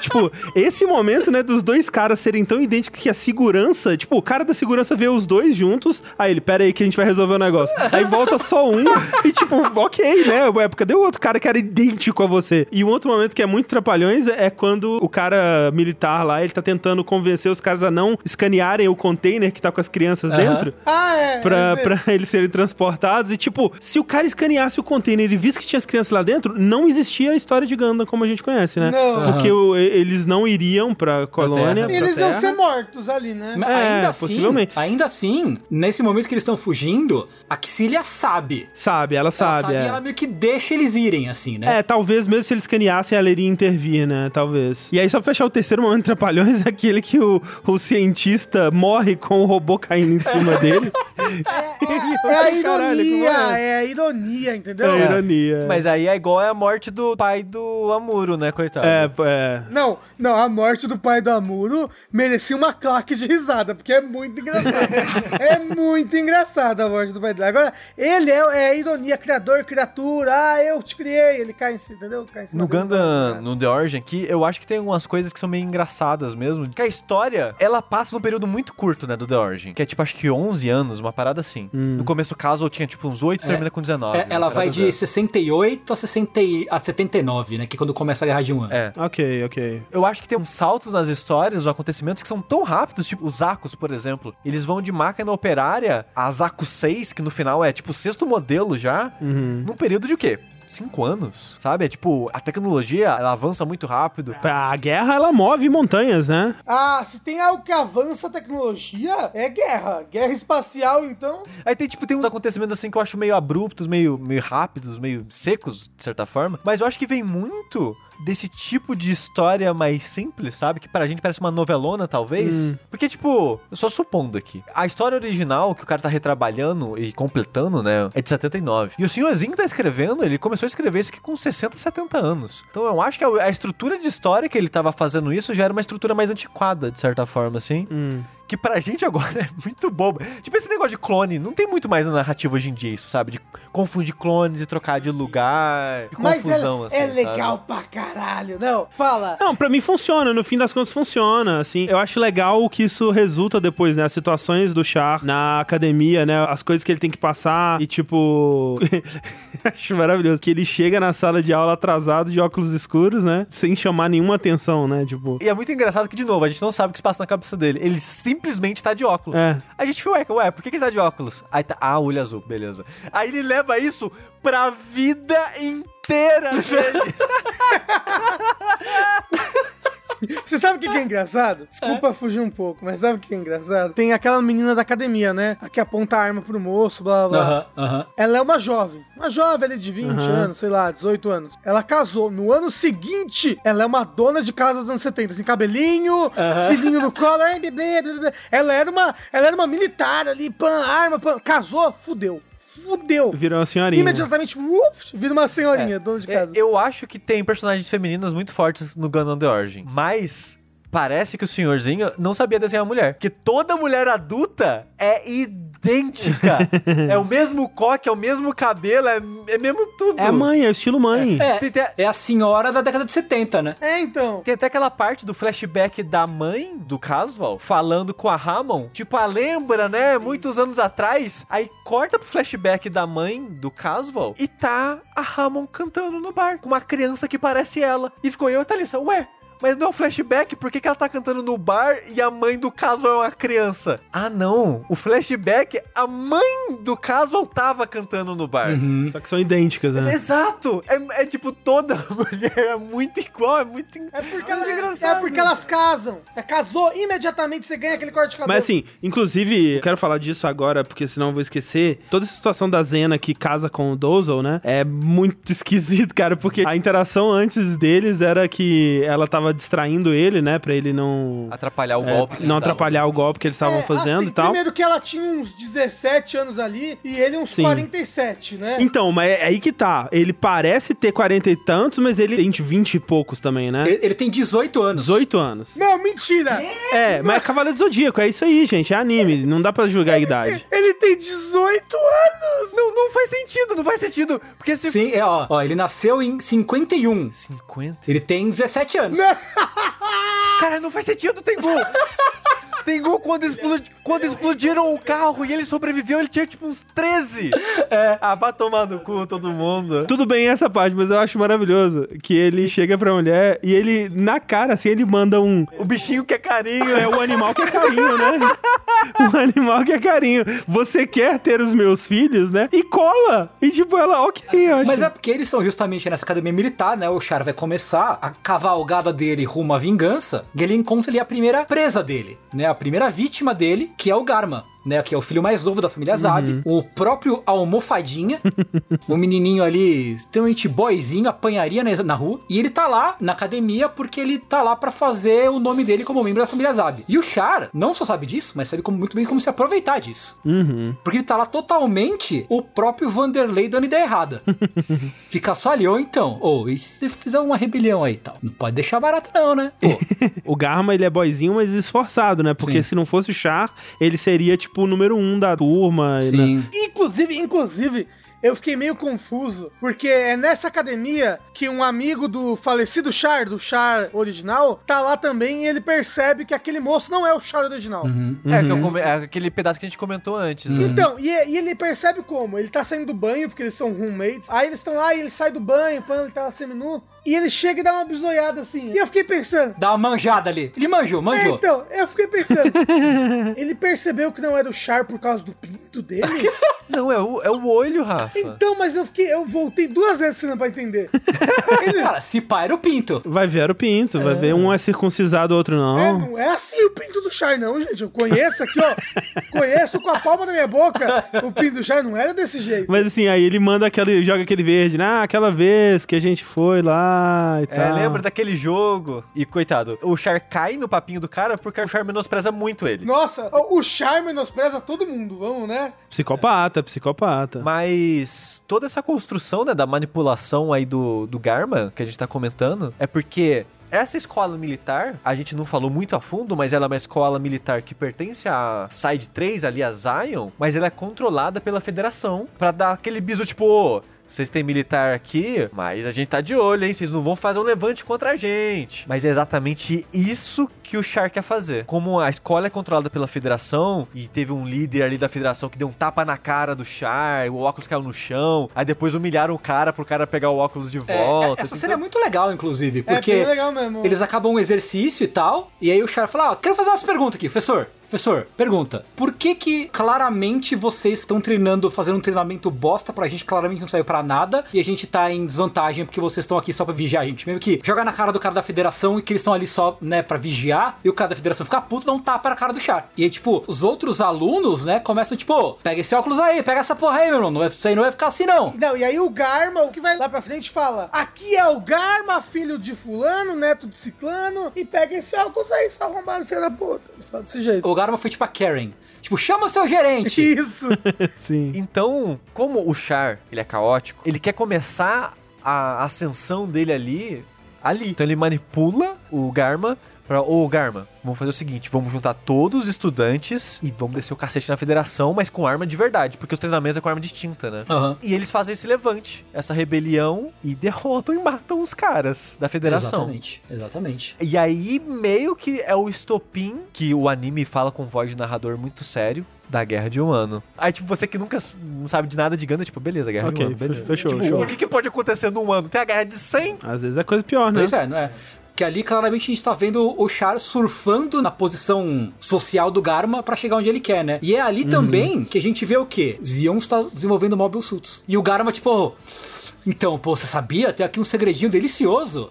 Char, meu amigão, os caras estão fazendo um Mobile Suit. O Char, ah, é? Conte-me mais. Aí, como consequência disso, né, a família Zab, né, que agora tá liderando Side 3 barra Zion, vai lá pra federação e, não, gente, não vai dar em nada não, hein? Mas, né, por detrás dos panos, meio que usando isso pra dar aquele boost da decisão da separação, das guerras e tal. Aí, como punição, o Char é expulso, né, da escola militar. Uhum. Ele nunca se forma, de fato, um militar, né, de Zion. E o, o Dozo, o cara da cicatriz, Uhum. que ele era o reitor, né, da, da- dessa escola militar, ele também é rebaixado, né? É, mas, mas aí o negócio é quando tá expulsando o Char e ele vai ser meio que expulso pra terra, não sei, né? Não, ele, ele só vai pra terra trabalhar como operário pra aprender a usar máquina, porque os Akos, eles têm como base as máquinas operárias, É, né? porque quando o Char vai ser expulso, ele falou: Então, seu Dozzle, é, fiquei sabendo que tá rolando isso aí. Dá um trampo aí pra eu aprender a operar as máquinas e depois eu volto e a gente vê isso aí. Porque o Char quer pilotar o Mobile Suit. É, né? ele fala tipo assim, olha, vocês estão me expulsando e tudo mais, mas se no futuro vocês precisarem de mim, saibam que eu estou aqui, que eu sou porreta, entendeu? É, porque eles sabem que foi ele que manipulou o Garman, né? Eles sabem que ele que controlou. Ele que tava liderou. liderando o É, ele que levante. liderou. é. Exato. Ele é, aparentemente é um bom líder, porque afinal de contas, Deu os certo, né? estudantes Todo mundo confiou é, nele, né, e tal. Pois é. Mas aí o, o Sr. Char, ele vai tirar férias no Brasil. Loucura, trabalhar né? no Brasil. É no Brasil que ele tá ali mesmo? É no Brasil. Eles falam de Manaus, não Isso. é? É. É, porque até quando aparece uma. Tem um shot da empreiteira ali, tá tipo segurança em primeiro lugar, em português, assim, na, na, na placa e tal. Não prestei atenção. É, porque ele vai pro Brasil, perto ali da Guiana e tal, né, na Amazonas. Tem um pessoal de Manaus que aparece ali, uns guerrilheiros de Manaus, que aparecem ali em algum momento. Ele vai trabalhar como empreiteiro, pilotando máquinas agrícolas. Não é agrícola, é. Não, não é agrícola, é só mal dizer. É tipo escavadeira, né? É. Tipo robô escavadeira, assim. De terraformagem ali de uma empreiteira. Que eles estão construindo um negócio importante, né? É, eles estão, né, o que estão fazendo, que, que é discutido até depois, eles estão construindo uma base nova da federação de Jaburo, que fica na Amazônia, que é uma base que fica muito no subsolo pra aguentar ataques de bombardeio e tal. É, e é lá que o Char conhece a Lala, que é uma personagem que aparece pouco no The Origin, para a importância que ela vai ter depois na série original, que é uma moça que parece ser sequestrada é, da família na Índia, e o Char conhece ela, que eles estão num cassino, e aí o cara começa a apostar e ganhar tudo. Que porra é essa? Tá ganhando tudo. E ele percebe que ela tá fazendo sinais pro cara, e aí o Char interpreta que os sinais que ela tá fazendo é dos números que vão cair na roleta. E ele fica de olho nela, tipo, pô, aí tem coisa, né? Tanto que ele vai abordá-la depois pra saber exatamente o que, que é. E descobre que essa menina que tá longe da família, que manda dinheiro pra família, mas que vive uma vida bem infeliz, né? Na mão desses caras e tal, que só parecem ser criminosos. Ali, o Char quer ajudar ela, ele pega ela de volta, pra- leva pra empreiteira. Mas porque ele tá interessado nessas habilidades dela também. É, Exato. ó. nesse Exatamente. poder, é o que fica implícito. É, porque ele, tipo, vê que ela, ela tem algum tipo de poder psíquico, sei lá o que seja, e ele quer saber qual é que é. Porque o que acontece logo em seguida, Rafa? Quando ele leva lá, lá pra, pra empreiteira e a turma vai lá pra pegar ela de volta. É, primeiro, tem uma luta muito irada do assassino do Chakran contra o Char. Né, que eu, eu admito que eu temi pela vida do Char, porque o assassino do Chakran mata um moço terrivelmente, duas vezes, né? Ele mata duas pessoas terrivelmente com o Chakran. Sim. E aí tem uma luta bem irada aí, tipo, cara, é muito legal porque ele joga o Chakran, aí o Chakran corta a pá que o Char tava segurando de um jeito que a pá vira meio que uma estaca, e aí ele usa essa estaca pra perfurar o peito do. Só que aí tem uma coisa muito importante, né? Porque o Chakran, ele tava voltando. Ah, é! E é ele- verdade! É verdade, o Chakran tava voltando e ia acertar ele. E aí a menina, de algum modo, ela avisou ele telepaticamente de que o Chakran tava voltando. Sim. E é muito louco que essa é a única coisa que tem no Origin inteiro sobre isso daí, seja lá o que for isso. Que, que mecânica É. nova é essa? É meio triste que ela teve tão pouco papel, dada a importância dela e das habilidades dela no Gundam original.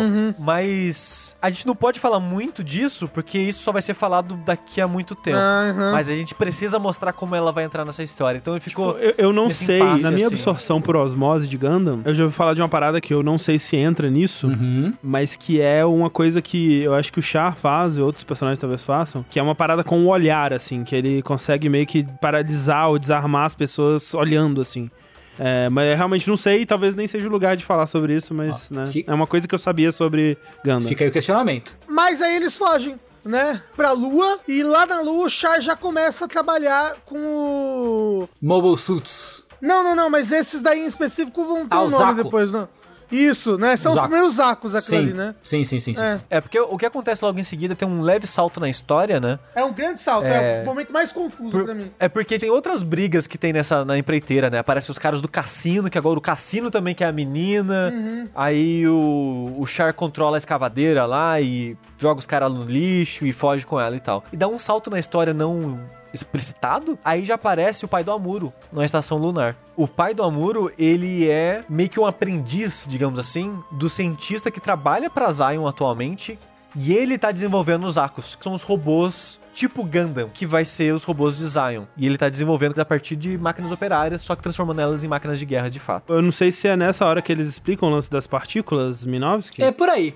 É por aí. É, é, por, é por aí. Porque realmente a diferença de você ter uma nave que dá tiro em laser, ou mesmo de uma máquina operária que pode ser operada bípede, talvez com armas e tal, são essas das partículas Minovski, né? Que confunde radares, né? Deixa a parada meio que irrastreável é, no meio do combate, e aí torna essas paradas realmente móveis, né? E dão uma agilidade e uma, né, uma vantagem muito grande pra elas no, no campo de batalha. Sem contar que também é a bateria, né? Porque a gente vê os primeiros modelos desses robôs robôs e eles eram igual ao Evangelion. Eles tinham vários cabos de Sim, energia sim. conectado, ligando eles na tomada. Até o HAL lá, e o Zion chama o HAL de volta pro exército pra ele treinar o pessoal nesses robôs. E na luta mostra, né, cortando, Sim. né, o- a, a parada que liga e começa a cortar o reloginho, igual o Evangelion, Evangelion. também. E a parada desse Minovski, que ele entra e esses robôs já estão sendo trabalhados, né?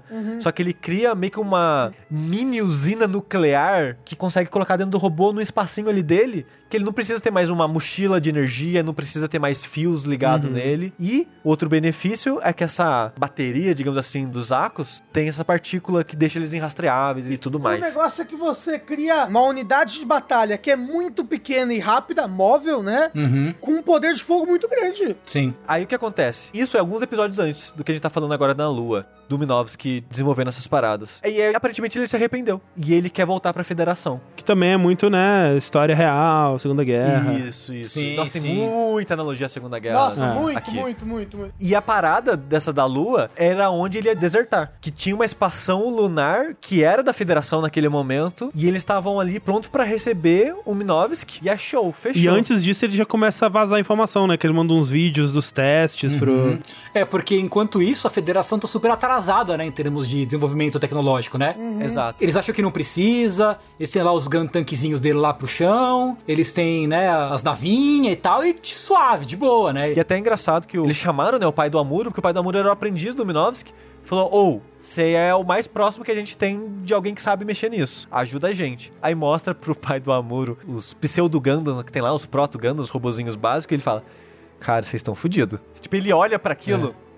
Não é isso não. É, não, não é isso aqui não. E pouco depois, a Zion descobre de alguma forma e vai lá com os quatro Zaku que eles têm no momento, né? Que eles não tinham a construção em massa ainda, aparentemente. E tem só os pilotos daquelas três estrelas negras, né? E é a primeira missão com o Zaku do Char. Sim, Que é, já aparece ali com o robô vermelho dele, se eu não me engano. sim, sim, sim. Aí o Dozo cumpriu a promessa dele de quando a gente precisar, a gente vai te chamar. E ele destrói tudo, né? Arregaça. na, missão. E acontece que o André comentou, né? Tipo, destroem né, o robozinho ali da federação e cai em cima do Minovski e o Minovski morre. Morre. Maravilhoso, 10 de 10. É, e eles dominam, né? Depois daquela aquela estação lunar vira base, eu acho, da, da moça espiã lá. Que é citado depois daquela base como controle de Zion. Queria dizer que, assim, frente. coisas que eu acho visualmente icônicas de Gundam, como eu não assisti muita coisa, pra mim é o, o design do, do Zaku, o design do Gundam original, né?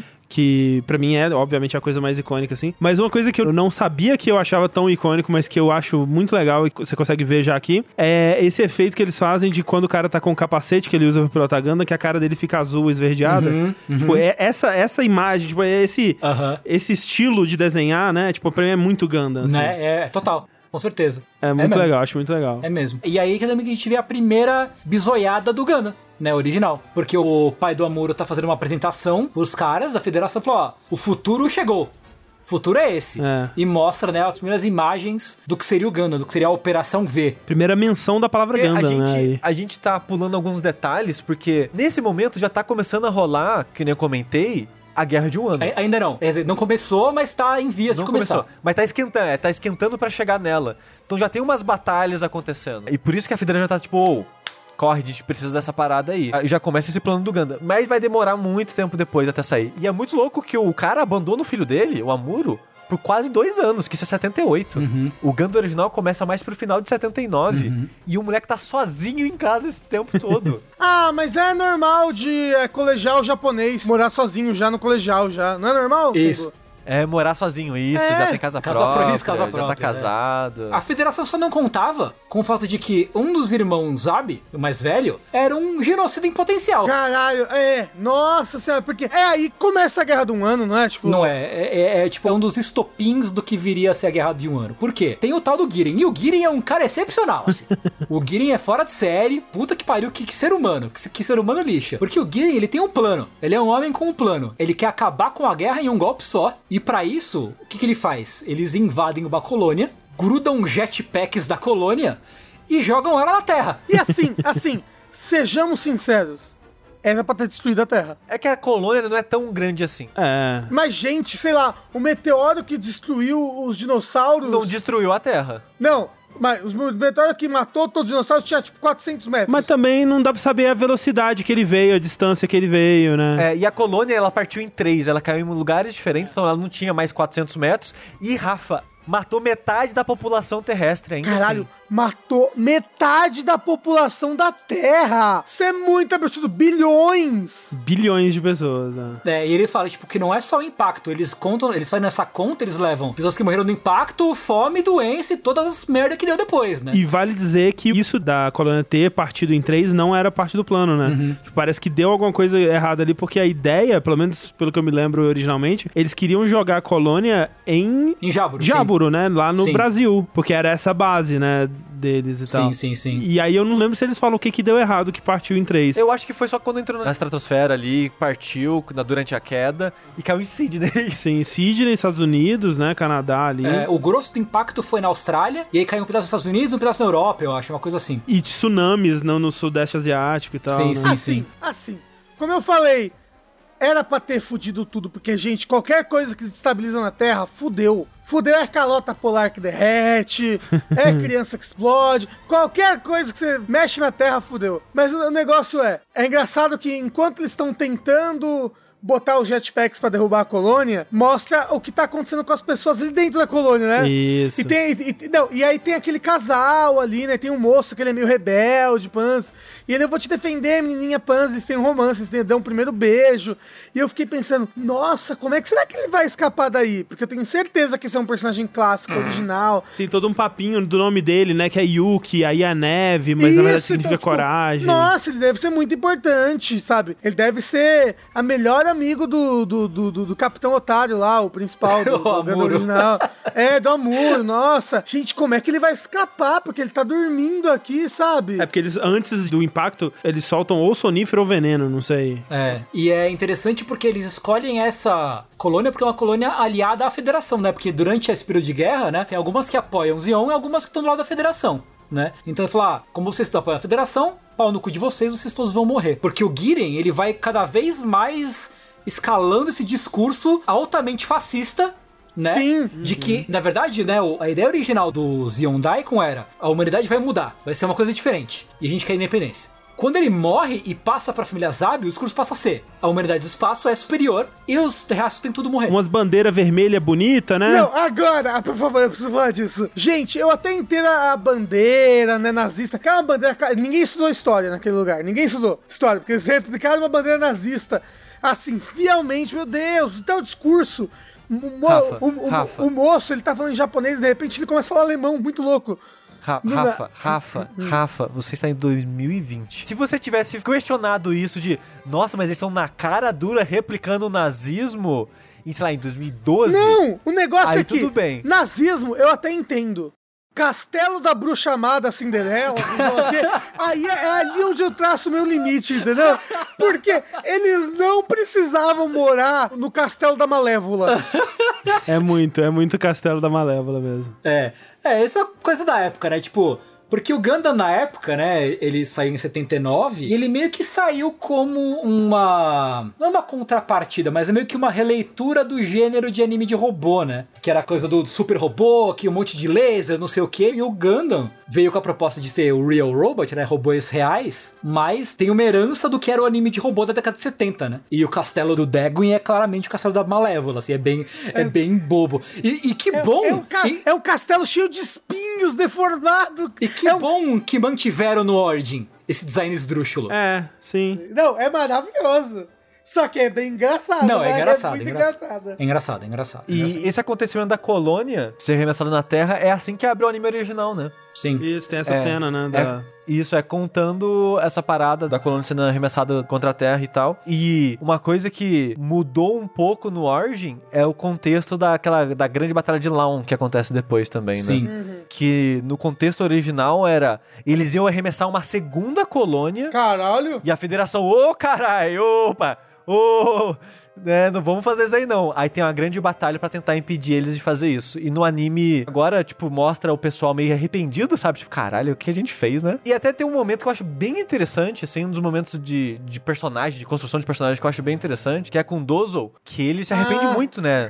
É, sim, né? Com a É. esposa lá e tal. Isso, porque ele casou com a moça lá que ele pediu carinho. Agora tem a filha. Que tem uma filha Minerva. E ele chega lá, tipo, caralho, chorando. Puta que pariu. Quantas Minervas eu matei?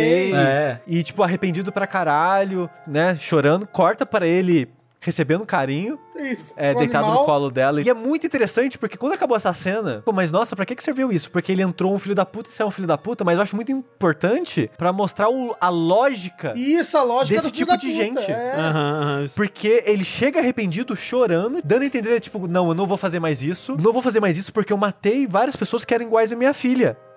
Mas espera, eu quero proteger minha filha. Se esses caras não conseguiram proteger a filha deles, é porque eles merecem morrer e tem mais a que morrer mesmo e eu vou matar mais. É isso aí. Então, tipo, você vê esse salto, a cara dele transformando durante a lógica, É. sabe? E eu falo, ah, esse momento é um bom momento. Uhum. Porque você vê de onde vem a lógica, tipo, como essa pessoa justifica na cabeça Sim, dela sim. as atrocidades que ela faz, sabe? Que ela comete, é. é He'll not make an orphan of my daughter. Pois Ah, é. é o Aaron Burn ali. É, pois é. E é interessante porque logo antes disso, antes de ter a Operação British, que é a operação que eles estacam a colônia na Terra, o Ramba House se recusa. Ele deserta, ele é rebaixado, ele, ele perde acho que dois... Duas patentes. Duas, duas patentes e tal, né? E depois a galera vai falar com ele no bar, ele tá lá largado no colo da Ramon ali e tal. Falar não, prender. Pra prender ele. É. É. Pois é. É que vai o carinha que é espião, vai lá falar com ele depois cola a galera pra prender ele por insubordinação. É, aí a Ramon chega e fala: Porra nenhuma, não vai prender ninguém não. Eles, ô, tá bom, né? Ô, foi mal. e funciona, né? Engraçado é que ela chega e fala, não vai não. Aí eles, ah, então Ela, tá ela ganha no grito bonito. Eu fui convencido, mas eu não sou um soldado espião também, né? Exato. Não, mas é porque ela percebe que, tipo, vocês não estão prendendo em nome da polícia, em nome de blá blá blá, em nome do. blá- Vocês estão prendendo em nome da fulana. Da Quicília. Fulana que sequer tem autoridade pra isso que estão mandando você fazer, entendeu? É, manda ela vir aqui se ela quiser. É. Gosto, gosto. Ramon é uma puta boneca, gosto muito dela. É, e aí entra meio que na última perna do OVA, né, da da série, que é a Batalha de Loon e, e como o Char se consagra como Cometa Vermelho, né, que é a alcunha dele, né? Tanto que na série original não mostra a Batalha de Loon, mas ela é meio que lendária, né? Galera, tipo, todo mundo fala, ah, caralho, o Char na Batalha de Loon, ele derrubou, acho que cinco naves da Federação sozinho, né? Só com o, o Zaco dele. E mostra o que aconteceu nessa parte, né? Nessa última parte, essa última perna do anime. E eu, eu ia falar que, tipo, foi a parte mais desinteressante pra mim. Eu acho que robô gigante, ok. Eu quero politicagem no espaço, entendeu? É isso. Eu fiquei esperando, tipo, será que vai ter eventualmente? Porque essa é a primeira que você tem muitos Gandas, muitos, né, muitos Mobile Suits em combate, aquela coisa toda assim. E é super bem feita, né? Tipo, eu acho o CG, a implementação do CG desse anime muito legal, assim, funciona na maior parte das vezes e tal. Mas eu acho que como você meio que tinha é, o drama humano ali, tipo, personagens que você conhecia tinham sido desenvolvidos meio que só de um lado, tirando a parte do general, né, que ele é, escapa, tem aquele momento... Almirante. É o almirante, né, que é o Lula 100%, que ele escapa na navezinha, aquele momento todo é bem legal, assim, mas fora isso, tipo, o combate espacial em si, o tiro-tiro, zaco, porradinha... Eu achei bem sem graça. Eu, eu até achei interessante esse momento porque tem ainda tem a parte do backstage da guerra, né? De dos planos não tipo, não, a gente tá aqui, a gente vai fingir que vai embora, a gente desliga a nave e deixa só o momento guiar as naves. Como elas estão desligadas, não vai achar a gente no radar. Toda essa parte do planejamento, tipo, por que, que a federação não voltou pra proteger ou não avançou pra atacar Zion de uma vez? Toda essa parte da manipulação ou lógica de guerra assim eu acho interessante, mas eu entendo a parte mais desinteressante do combate em si, porque era muito unilateral. E eu nem digo de importância de, de personagem que você tá empenhado em ver o que, que vai acontecer. É tipo, os robôs não tem como. Não, não só isso, eu acho que essa luta tá aí pra você ver o impacto que o Gundam vai fazer no futuro, né? Porque somente o Gundam pra trazer balanço pra essa guerra. Porque nesse momento, a vantagem bélica que os robôs estão trazendo pro Brasil é muito grande. E essa luta é, é sobre isso e ela acaba sendo meio desinteressante por isso, mas ainda assim eu acho ela interessante no geral. Que quando ela acaba e você vê só o destroço e de todo mundo morreu, aí você fica caralho, né? As coisas acontecem. Sim, é- eu só acho que tipo, é meio que um episódio inteiro disso, né? Basicamente, assim. E aí Ah, eu mas- acho que fica um pouco mas- cansativo. Mas assim, já é um evento, como o Tengu falou, um evento lendário, É um evento super importante, importante. É. Eles, né, realmente tinham que mostrar todos os tiros que saíram da nave, sabe? Tinha que. Uhum, sim. tinha- porque senão os fãs não iam ficar felizes. Eu, eu queria aproveitar esse momento agora. Pra perguntar por que, que explode rosa no espaço. Ah, Não, não é nem isso. É porque eu ia comentar agora que eles têm esse momento pornô de guerra, sabe? Tipo de. Que eles falam, não, que a gente, se a gente for de frente com as naves ali da federação, a gente vai perder, porque a nave deles tem um alcance maior, os canhões são mais poderosos. E tem esse momento, né, tipo, do choque, da diferença que os tiros fazem e esse tipo de coisa. E aí entra uma dualidade que eu acho muito bizarra em Gundam, que é. No geral, Gundam é um anime anti-guerra, Uhum. que fala sobre como a, a população, os civis sofrem durante a guerra, Uhum. sobre os horrores que o ser humano traz. Uhum. Porque, no geral, no The Origin, essa é a minha maior crítica ao The Origin. Eu sei que é o, é o- é momento da história. Então não é uma crítica necessariamente à, à história em si, mas é o tipo de história pro que eu esperava. Sim. Eu esperava ter mais consequência essas- esses acontecimentos, porque é muito Zion e Federação, dois filhos da puta um lutando contra o outro e ninguém se importando com a população no final, sabe? Aham. São dois lados egoístas lutando contra si e ninguém sendo punido Uhum. no final, assim, sabe? Então, é um sentimento muito de frustração e de impotência, eu sinto, É. assistindo essa história É, acontecendo, então, sabe? é aí que entra os OVAs de Universal Century. As histórias menores, né? Que o Universal Century tem vários OVAs menorzinhos, né? Esses OVAs faziam o trabalho de mostrar o que acontece paralelamente à história principal, como que pessoas comuns estão lidando com a guerra. Ah, legal. Né? Entendi. Um dos meus momentos favoritos do The Origin inteiro é o que o Rafa comentou do casal, que ele é apresentado no final de Sim, episódio. eu acho isso muito, muito importante. Uhum. Depois que aconteceu tudo, eu falei, caralho, Porque, tipo, é, enfim, enfim, está mostrando as pessoas que não tem nada a ver com essa história sofrendo as consequências dessa história, Uhum, sabe? E, por exemplo, no começo do Gundam original, tem a melhor amiga lá do Amuro, que tem uma explosão e morre a família inteira dela. E mostra ela desesperada pelos meus pais e minha mãe, chorando no corpo deles e tal. Mas, e o Gundam original, ele é mais focado nisso, porque eles são pessoas que eram mais ralés, que não são militares, são crianças no meio da guerra. É, mas, por exemplo, esse começo, você não conhecia os, pais dela, só mostra os pais dela morrendo. sim. Mas já é um exemplo disso, pelo menos. E no The Origin, tipo, mostrou, sei lá, o ônibus espacial explodindo, mas sei lá, nunca mostrou ninguém do ônibus Sim, espacial, sabe? Ou sim. Coisa do tipo. ah, E aqui- mostrou que tinha criança, se eu não me engano. Mas eu acho que nunca focou. É, não- é, a gente dois, não sabe? viu uma historinha sobre as pessoas, né, do, É. do, do ônibus e tal. E pra mim é importante ter isso em Gundam, sabe? Pra não ficar só no fetiche das máquinas, porque ao mesmo tempo que essa é a dualidade que eu queria falar, que tipo, ao mesmo tempo que Gundam, ele quer falar desse aspecto dos civis na guerra e do peso e do custo da guerra, ele quer vender o robozinho, sabe? É, Sim, sim. Ele quer mostrar o quão legal são esses, essas máquinas de guerra. E essa dualidade eu sempre achei meio peculiar, sabe? Eu acho que algumas pessoas podem olhar pra isso e achar meio hipócrita, talvez. Mas assim, eu tava vendo, talvez pela época que eu vi, né, o, o- esse o Gundam, e eu pensei muito sobre o quê? The Last of Us Part 2. Olha só. Olha só. Que também tem um pouco disso, né? De um jogo que ele quer fazer um comentário sobre violência, mas ao mesmo tempo ele é super violento e a violência dele é mó divertida, né? É mó legal de dar uns tirinhos, explodir umas cabeças e tal. E é essa dualidade do produto e da arte, né? Porque o Gundam, ele ainda tem que ser um produto. Pra ele existir, ele ainda tem que vender o bonequinho, né? Tipo, ele tem que vender o bonequinho, ele tem que ser um anime que vai ser consumido por um público grande e tal. Então, eu vejo quase como um cavalo de Troia, tipo, ele te pega no bonequinho e no, no robô, na luta piu-piu-piu da hora, mas quando você percebe, você tá pensando sobre política, sobre a- a- os horrores da guerra É, tipo, e tal. é. E as duas coisas, pra mim, elas podem coexistir. Você pode achar a guerra, tipo, a guerra né, de mentirinha ali do, do desenho robozinho piu-piu-piu legal, enquanto você tá, né, tendo empatia por esses personagens e, e sentindo o drama deles. Acho que pra, pra mim funciona, assim. É, é, tipo, venha pelos robozinhos, fique pelo PTSD. Exatamente. E é interessante pensar no, na história de Gundam, né? Da história de- da produção de Gundam, né? Por exemplo, o Gundam original, o primeiro Gundam, não sei se vocês repararam, nos encerramentos, quando chega no último encerramento, que no fim tem um- uma foto da equipe do Gundam E vai- cada vez vai, Vai montando mais o Gundam, é. vai subindo, né? Caralho, é verdade. Nossa, esse encerramento é muito legal, né? Vai se fuder. É muito legal, é ótimo, é ótimo. E no plano original, o Gundam era pra ser todo branco, né? Mas os caras, pô, todo branco não vai vender, né, caralho? Porra, o bonequinho tem que vender, tem que ser colorido, né? Aham. Então, assim, a história de Gundam é a história do Tomino, que é o criador do Gundam, brigando com a Bandai para manter a, a integridade da mensagem que ele quer passar, né? E isso acarreta em várias coisas, né? Depressão e o cara, tipo, também é uma história do Tomino contra a depressão dele, do Gundam também. Aham. Então tem, né, essa questão aí da discussão versus feti- fetichização da guerra, ela tá muito no âmago de Gundam, né? É interessante observar como isso se, se desenvolve e tal. Eu até tava pensando se era algo da época das pessoas que estão criando o Gundam e tal. Porque, por exemplo, o Miyazaki do Estúdio Ghibli, ele fez aquele filme lá, o último filme animado dele, que é do cara que criou o Avião Zero. Que é um avião que a Forças Armadas do, do Japão mais usou durante a Segunda Guerra Mundial. E era um cara que existiu. E eu lembro que teve uma certa polêmica no Japão nessa época de fazer um filme meio que homenageando o criador dessa parada que foi uma desgraça, digamos assim, pra história japonesa. E eu lembro que tinha esse barulho. E o Miyazaki, ele é pacifista, ele é contra guerras.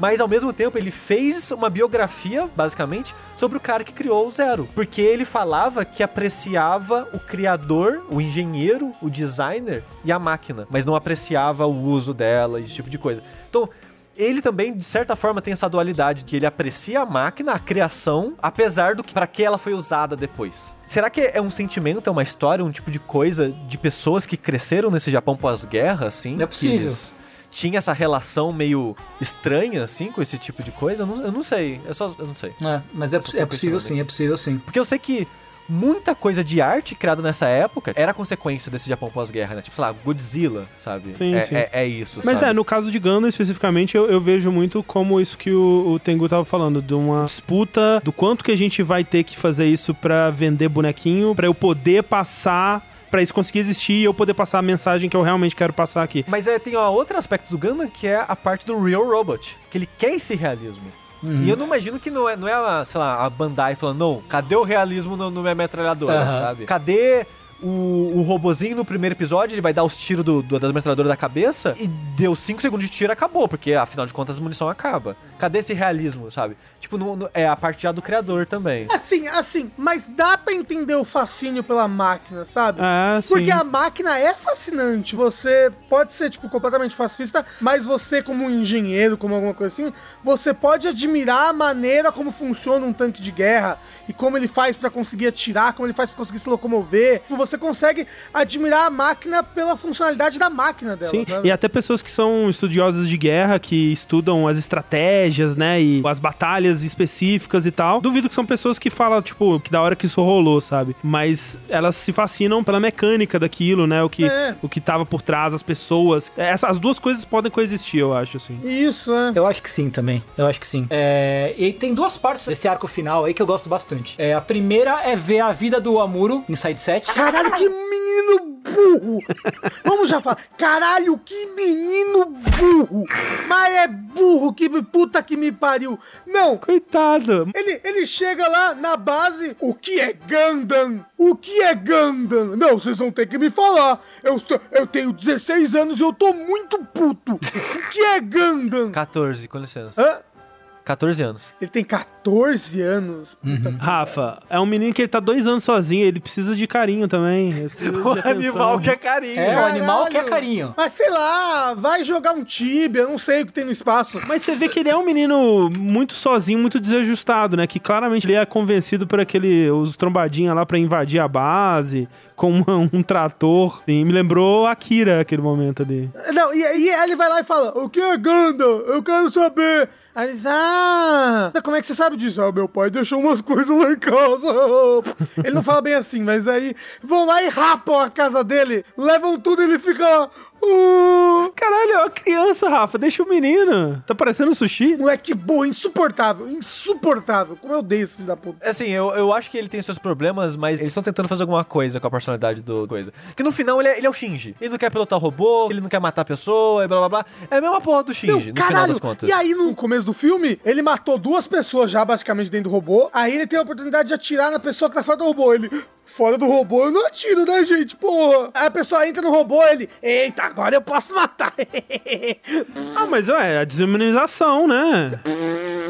Mas é, mas é diferente mesmo, Rafa. A desumanização de você ver um ser humano é. É, vo- é, o negócio é você bater numa máquina e você pisar num- numa pessoa. Mas ele tá matando uma pessoa de qualquer maneira. Mas sim, mas é diferente a sensação, Rafa. É aquele que- Ah, ma- mas é um sociopatazinho. Você prefere apertar um botão e uma pessoa vai morrer ou você dá a facada? Tipo, você acha que não tem diferença? Eu prefiro nenhum dos dois, entendeu? É isso que eu tô falando. Não, sim, caralho. Mas, porra, isso não tá em discussão. Não, eu tô falando que o Amuro é burro, só isso. Eu não tô achando que é errado ele matar ninguém, não. Sim, todos nós queríamos que Gundam fosse Yuru Camp, Rafa, mas infelizmente não é o caso. O que, que você acha do Amuro, Tengu? Cara, o Amor ele é um boneco muito complicado, cara. Ele é um boneco com- É. muito complexo. No, eu gosto dele no Origin. No Origin eu acho que ele é até gostável, assim. É, mas assim, no Gundam original, o Amor é tipo, ele é muito socável. Ah, nossa. Não, ele é tão socável que o passatempo favorito capitão da nave é dar tapa na cara tapa dele. na cara dele.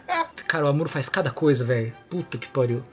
Enfim, eu gosto muito dessa parte, né, do Amuro, da vida do Amuro, né, e tal, dele descobrindo as coisas do pai, não sei o quê. E eu gosto muito da toda a trama do resgate do General Hevel, do Almirante. Que almirante filho de uma puta também, né? Vamos, vamos falar aqui? Também. Aí ele tem a oportunidade de. Não, gente, paz aí, vamos lá, não, vamos tentar fazer esse armistício, pans. Ele chega lá e fala: esses íons aí são uns, uns pé rapado. A gente vai acabar com eles. hum, Gente, gente, é gue- guerra, hein? Caralho, vamos pra guerra, porra. Papai Noel, filho da puta. E é engraçado que o rei da. O rei. O chefe da família Zab, ele já queria paz, ele já cansou, não quero mais isso. Sim. Eu já tenho o que eu quero, paz. Ué, independência, né? E, e agora. Só, só que o que? O mini Hitler e a irmã dele, eles, assim como o Char, são psicopatas, que eles querem é matar as pessoas. Eles não querem só tá lá. Cara, é doido, né? Porque o Deguin tá, tipo, porra, o Giren meio que passou do limite, né? Ô, Xilia, dá uma mão aqui, só você vai poder. Só você pode parar o seu irmão e tal. Tipo, não, deixa comigo, pai. É isso aí. É, tamo junto, né? E ela faz o contrário. Ela faz a cabeça do Hevil com a confiança do Deguin pra incitar o Hevil a não render. A continuar a guerra. Né? Eu acho muito da hora a cena em que o Char encontra os caras sem querer, assim. Essa cena é muito boa, é muito boa. É, tipo, ele tá lá. E, e na hora eu não entendi, assim. Na hora eu não, tipo, o que, o que, que ele tá planejando, né? E eu, e eu, pelo menos, só fui descobrir depois. É, assim. não, descreve a cena, porque aconteceu, André. É, os caras estão na nave de Zion, né? O, o Char, com aquele, o pessoalzinho dele lá, né? Que o, até o, o Sushi falou. Isso, porque depois da grande batalha de Loon, o Char ganha uma tripulação, né? Ele ganha uma nave e uma tripulação. É. E ele tava só andando de boinha, testando a nave. Tipo, ó, vamos dar um rolê? Vamos dar um rolê. Opa! E num lugar que não deveria, né, ter nenhuma outra nave, especialmente uma nave inimiga, né, a nave da Federação, eles encontram essa nave tentando passar de chavadamente, assim. E aí eles, eita porra, que, porra, que merda é essa, né? E eles mandam a nave parar, né? Eles, inicialmente eles não param, aí eles atiram uns, uns tiros de aviso, assim, que é bem legal, uns tiros meio assustadores, assim. Aí eles param, né? E aí o, o, o Char, ele aborda, né? Ele entra a bordo da nave, enquanto uns acos eles ficam sobrevoando em volta, assim, né? Só pra garantir. E aí é muito boa a cena, né? Porque ele entra na cabine, assim, e tem tipo, sei lá, uns 10 caras, né? Parece uma galera, né? E ele entra lá todo de boa, assim, que o que que tá acontecendo aqui e tal. E um dos caras até tenta atacar ele, né? Ele dá um. Um kung, um kung fu ali e atira na mão do cara. E ele vê que quem eles estavam transportando era esse almirante Hevil, né? Que é o cara que tinha sido preso, né? Ele, ele tava no meio da guerra, ele tentou fugir, né? Num, num shuttlezinho, assim, com a- o pessoal dele. Ele foi aprisionado e ele foi misteriosamente libertado, né?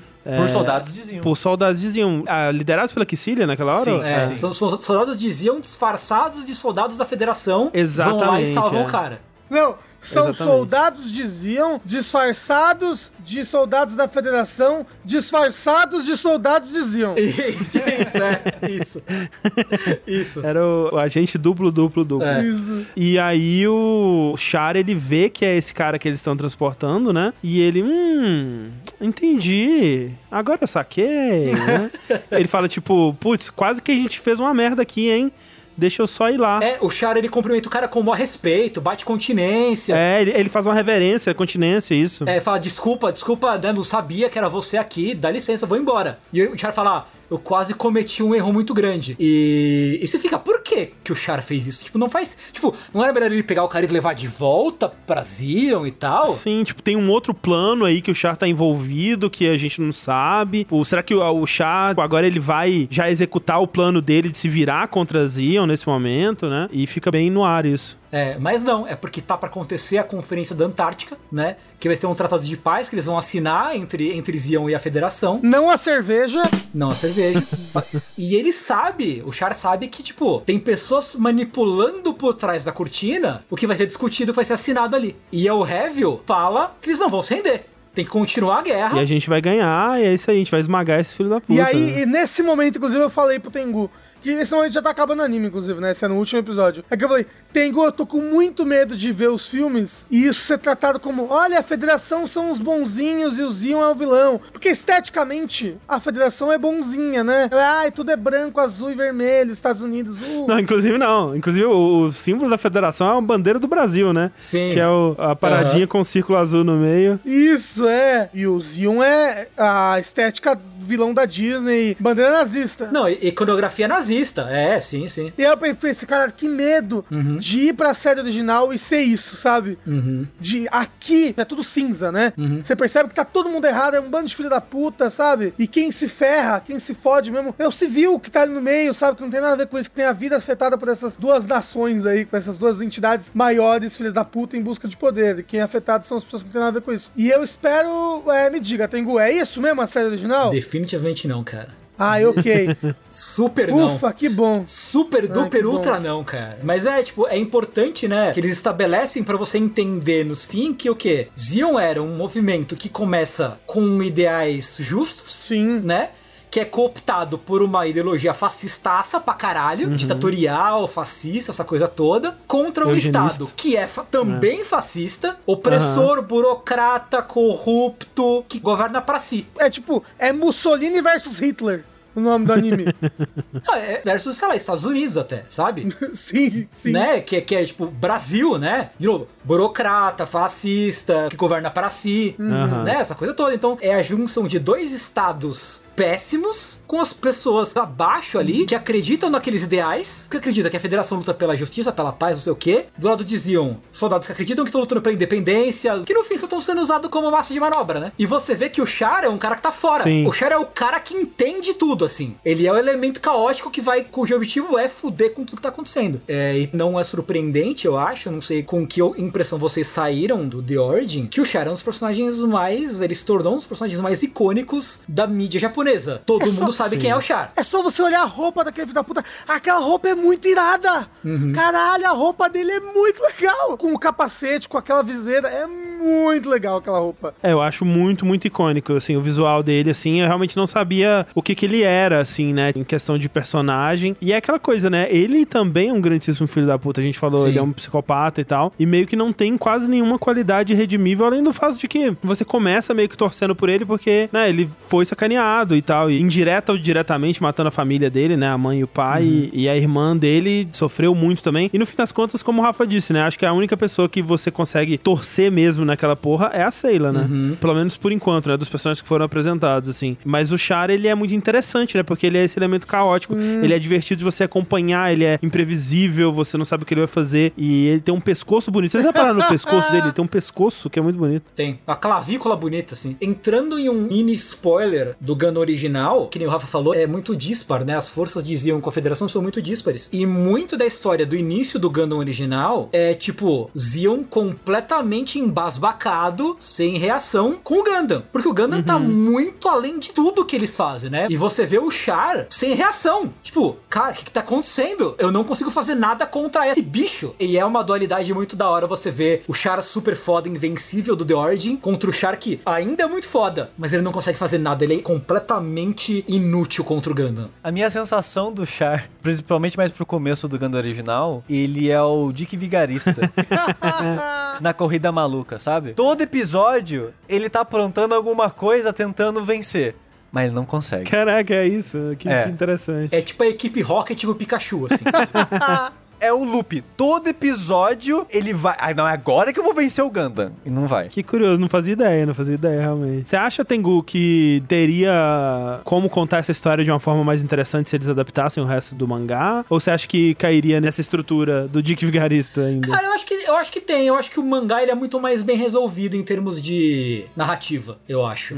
Então acho que, pô, seria legal pra caralho se eles adaptassem o resto, assim. Nossa, eu queria tanto. Que eu quero tanto continuar vendo essa história. Mas eu fui ver ver o Compilation Movies, eu odeio tanto a Amora lá, a Amora. Cara, mas, Rafa, persevera, porque vai valer a pena. Eu vou perseverar, eu vou perseverar. Vale a pena. O foda de Gundam é que te dá gostinho de quero mais, né?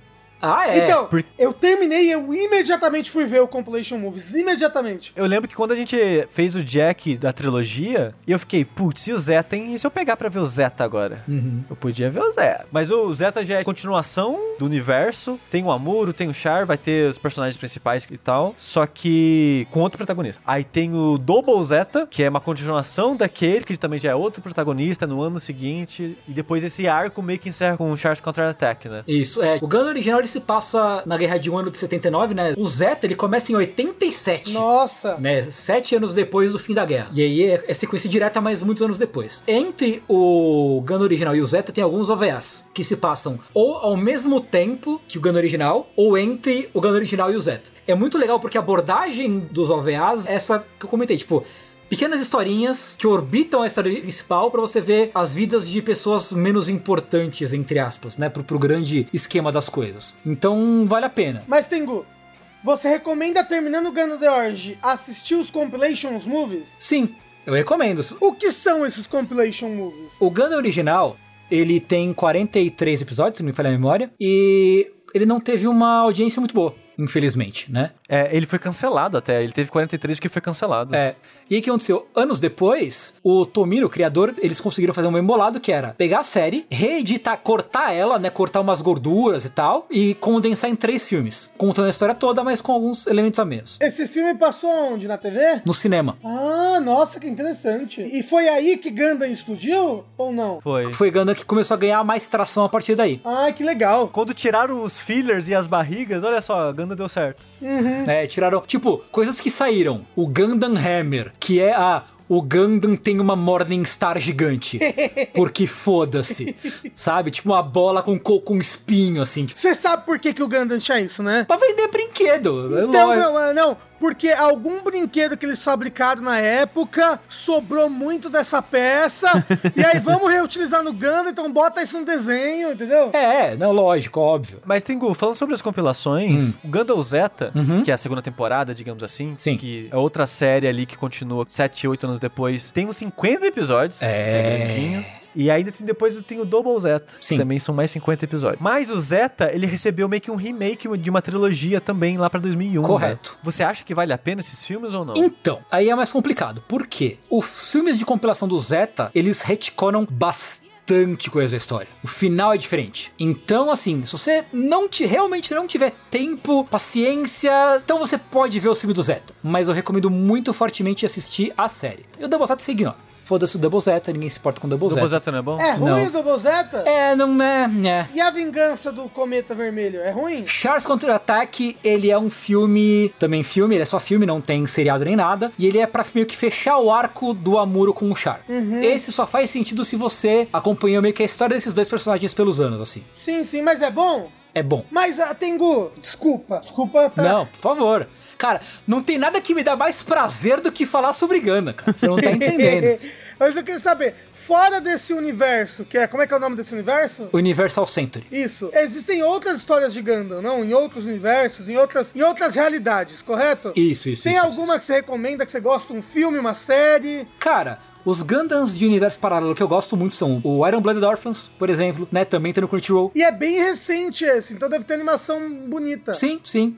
Que Ele é bem bonito, pelo que eu já vi de cenas, assim. É, então, o Double O, a primeira temporada é bem legal, também tem no Crunchyroll. Gundam Wing tá aí um queridinho da galera, né? Pra não dizer que eu nunca tinha visto Gundam, acho que eu vi um episódio de Gundam Wing quando passava, acho que no cartão. Aliás, eu não sei se é Gundam Wing ou Gundam Seed que passava no O- cartoon. acho que é o Wing. mas- Wing. É o Wing, né? É o Wing. Ok. O Wing passou dublado no Brasil Mas até. O Wing Tengu, ele não é meio que. É o Gundam que fez sucesso, mas não é um bom Gundam? É que assim, o Wing ele é tão ruim que ele é bom.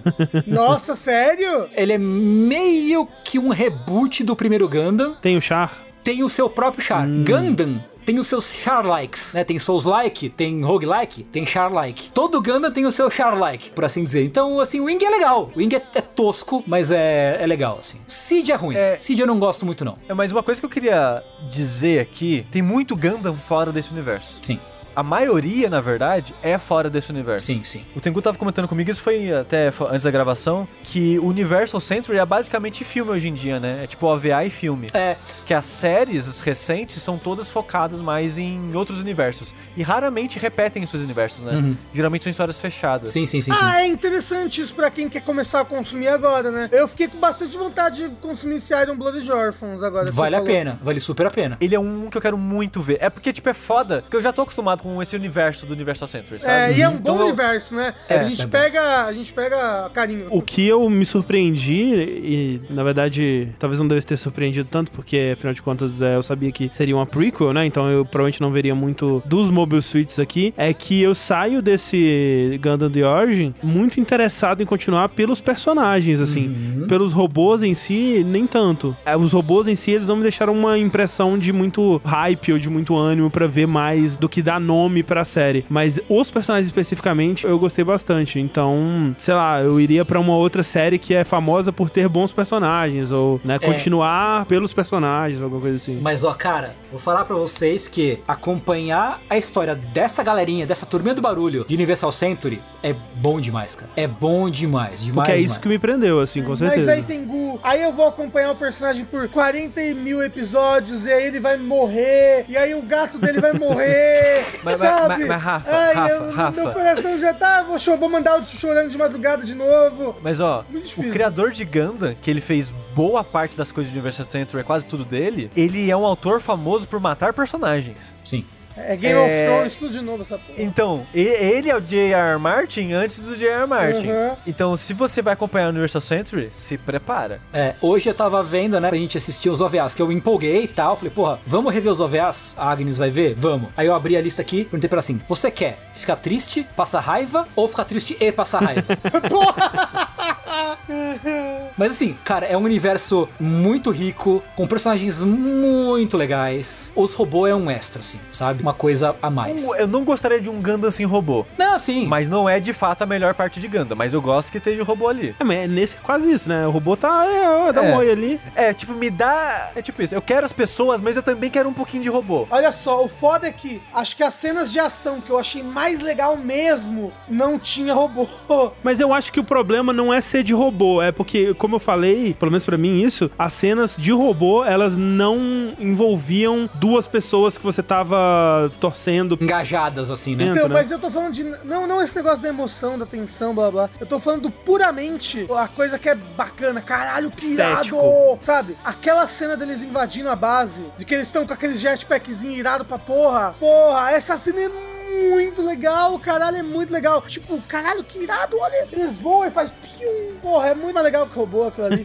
O que eu ia falar é, se você tá lá no Crunchyroll, quero ver mais coisas de Gundam, de modo geral. Tem várias opções, na verdade, no Crunchyroll de Gundam. Tem pra caralho. Tem pra cara, tem o The Origin, tem o G-Gundam, tem o Double O, tem o Seed, tem o Wing, tem uma porrada de coisa, né? De Universal Century é um pouco mais complicado. Os únicos que tem disponíveis são o The Origin e o Unicorn, né? O Unicorn é uma história de Universal Century do fim de Universal Century. E você tem que ter um pouco de contexto do universo de Gundam, pra você absorver melhor. Talvez se você viu o The Origin, você já tem um pouco de contexto, dá pra ver um pouco melhor, mas eu acho que você aproveita melhor se você tiver, pelo menos, consumido o primeiro Gundam. O canal oficial do YouTube da Sunrise de Gundam tinha colocado os três filmes de compilação, mas eles tiraram por algum motivo. Eu fui procurar e não, tem, não tá mais no ar. Então, hoje em dia, não dá pra você assistir, por enquanto, é, de formas é, legais, legalizadas, infelizmente. Mas quem sabe aí, Crunchyroll, quebrar essa pra nós. Quem sabe não vê aí. Quem sabe? Gente, vai na Crunchyroll e assiste o Gundam The Origin. Ah, ah, Aliás, se você chegou nesse ponto, eu acho que você já assistiu, né? Talvez, talvez. Se você chegou nesse ponto do, do Jack, Re-Jack, perdão, você já deve ter assistido, mas cara, valeu muito a pena. Mas assim, eu queria saber do Tengu, porque assim, eu imagino que por ter recomendado, né, essa, essa série, você goste dela, mas tipo, o que que você acha dela no geral, no panorama geral de Gundam, assim, você que já viu tanta, tanta coisa? Cara, eu, eu gosto bastante. Eu acho que é um fanservicezinho muito gostoso. Acho que ela é um pouco corrida em alguns momentos, né? Como a gente comentou e tal, né? Tem alguns, algumas coisas que eles dão umas corridinhas, mas assim, é uma série bonita pra caralho. Mostra momentos bacanas. Tem todo, né? A coisa da política, da drama, da traição e do desgraçamento mental ali. É muito bom, cara. Gundam The Origin é muito bom, ainda que um pouco corrido. Ele é, pra mim, como fã de Gundam, é bom pra caralho. Porra, veria mais 15 vezes, assim. Ainda mais com a seleção de, de músicas da série, que é muito boa também. Puta merda. Eu adoro, adoro um- Gundam Order, cara. Um detalhe que eu reparei, que eu imagino que seja o caso, mas eu não fui atrás pra confirmar. A voz do Char é- deve ser o cara que faz sempre, né? Porque ele tem meio que uma voz de velho. É, ele e o Amuro são sempre as mesmas pessoas que É uma voz bem icônica, assim, né? Bem característica. Inclusive, tem muitas histórias dos dubladores se conhecendo, tipo, tem muitas lendas de estúdio de gravação. Eles brigaram, eles brigaram,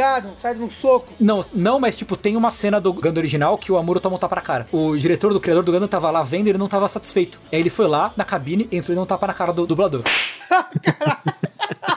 Ai, meu Deus. Mas ó, saí com vontade de rever os filmes originais. Vou arriscar o Zeta. Arrisca o Iron Blood Orphan comigo, tô, Sushi. Mas eu quero muito o Iron Blood Orphans também. Você pode assistir os OVAs, que são mais curtos. Tem um tem seis episódios, um tem 12, tudo tipo episódio de meia hora. Mas eu quero mais Char na minha vida. É, aí, aí é realmente. Aí- Ai, um bonequinho. Porra, eu queria tanto um bonequinho. Então foi um sucesso é, completo, né? Acho Porra. que todo mundo, tipo, a Clarice também adorou e ela tipo, também saiu e foi procurar sobre as músicas. Ela falou que ouviu a- o terceiro encerramento, ela falou que ouviu 700 milhões de vezes. Ó, tem no Spotify os temas do The Origin. Todos. Todos. Esse podcast não é exclusivo do Spotify, paga nós do Spotify. Mas, cara, eu assim, eu tava muito nervoso de verdade. E eu tô extremamente feliz. Tô, cara, tô muito feliz. Real, assim. Espero que vocês continuem na jornada de Gundam, porque gosto demais de Gundam. Então, eu muito feliz que vocês tenham gostado e que queiram continuar é, nessa jornada. Estamos, então, no fim do segundo episódio do Rejack. E o próximo, terceiro, vai ser uma recomendação do Sushi. Eu mesmo. O que, que a gente vai assistir pro terceiro episódio da primeira temporada do Rejack? A gente vai ver outra coisa curtinha, também de três episódios, Mob Psycho. 100. 100. É, não pode esquecer do número, gente, senão as pessoas não vão achar Ah, depois. a pessoa assiste o Mob Psycho 75 ali. É, porra, é foda. É, que é um dos meus animes favoritos da minha vida. Maravilhoso, curtinho, que não acabou ainda. Por favor, termina de. Você aí que tá fazendo as animações. Termina pra gente os últimos pedaços, vai. É, é, é um pedacinho minúsculo, né, que falta, mas é. É, falaram que ia ser até um filme que ia encerrar, porque não tem suficiente pra outra temporada, e tipo, sumiu. Nunca mais falaram mais nada. Aí não não encerraram a história do anime. Mas é isso que a gente vai ver. Ah, todo mundo aqui já viu, né? Um, pelo menos uma vez. Sim. Sim. E lembrando que o episódio que a gente vai falar do Mob vai ser só no final de janeiro. E em fevereiro, só lembrando, que vai que você já quer se adiantar. O que, que vai ser, André? Vai ser Março Vem Como um Leão ou Sangatsu no Lion. Mas a gente vai ver em fevereiro. Pô, podia ter planejado um pouquinho melhor isso aí. Caralho. Mas vai ser no final de fevereiro, então vai, o março vai estar vindo como. É, ó, perfeito, perfeito, perfeito. Lembrando mais uma vez que o Rejack é um oferecimento Crunchyroll. Então, muito obrigado mais uma vez, Crunchyroll. Os animes que a gente tá mencionando aqui, tá lá todo no Crunchyroll pra você assistir. E se você ouviu o Rejack, gostou do Rejack, se você não assinou o Crunchyroll, vai lá, got.cr barra jogabilidade, ou clica no linkzinho que tem no post aqui do podcast pra conhecer a Crunchyroll e fazer o teste de Premium e assistir os seus animezinhos favoritos. É, se você gostou, né, se você tá curtindo, vai lá, avisa a doutora Crunchyroll, pô, assinei por causa do Jack. Jogabilidade é, os caras são, os meninos são, são gente boa e tal. Vai lá, Deixem ele saber. e aí, a gente se vê no próximo episódio do Rejack. Falou!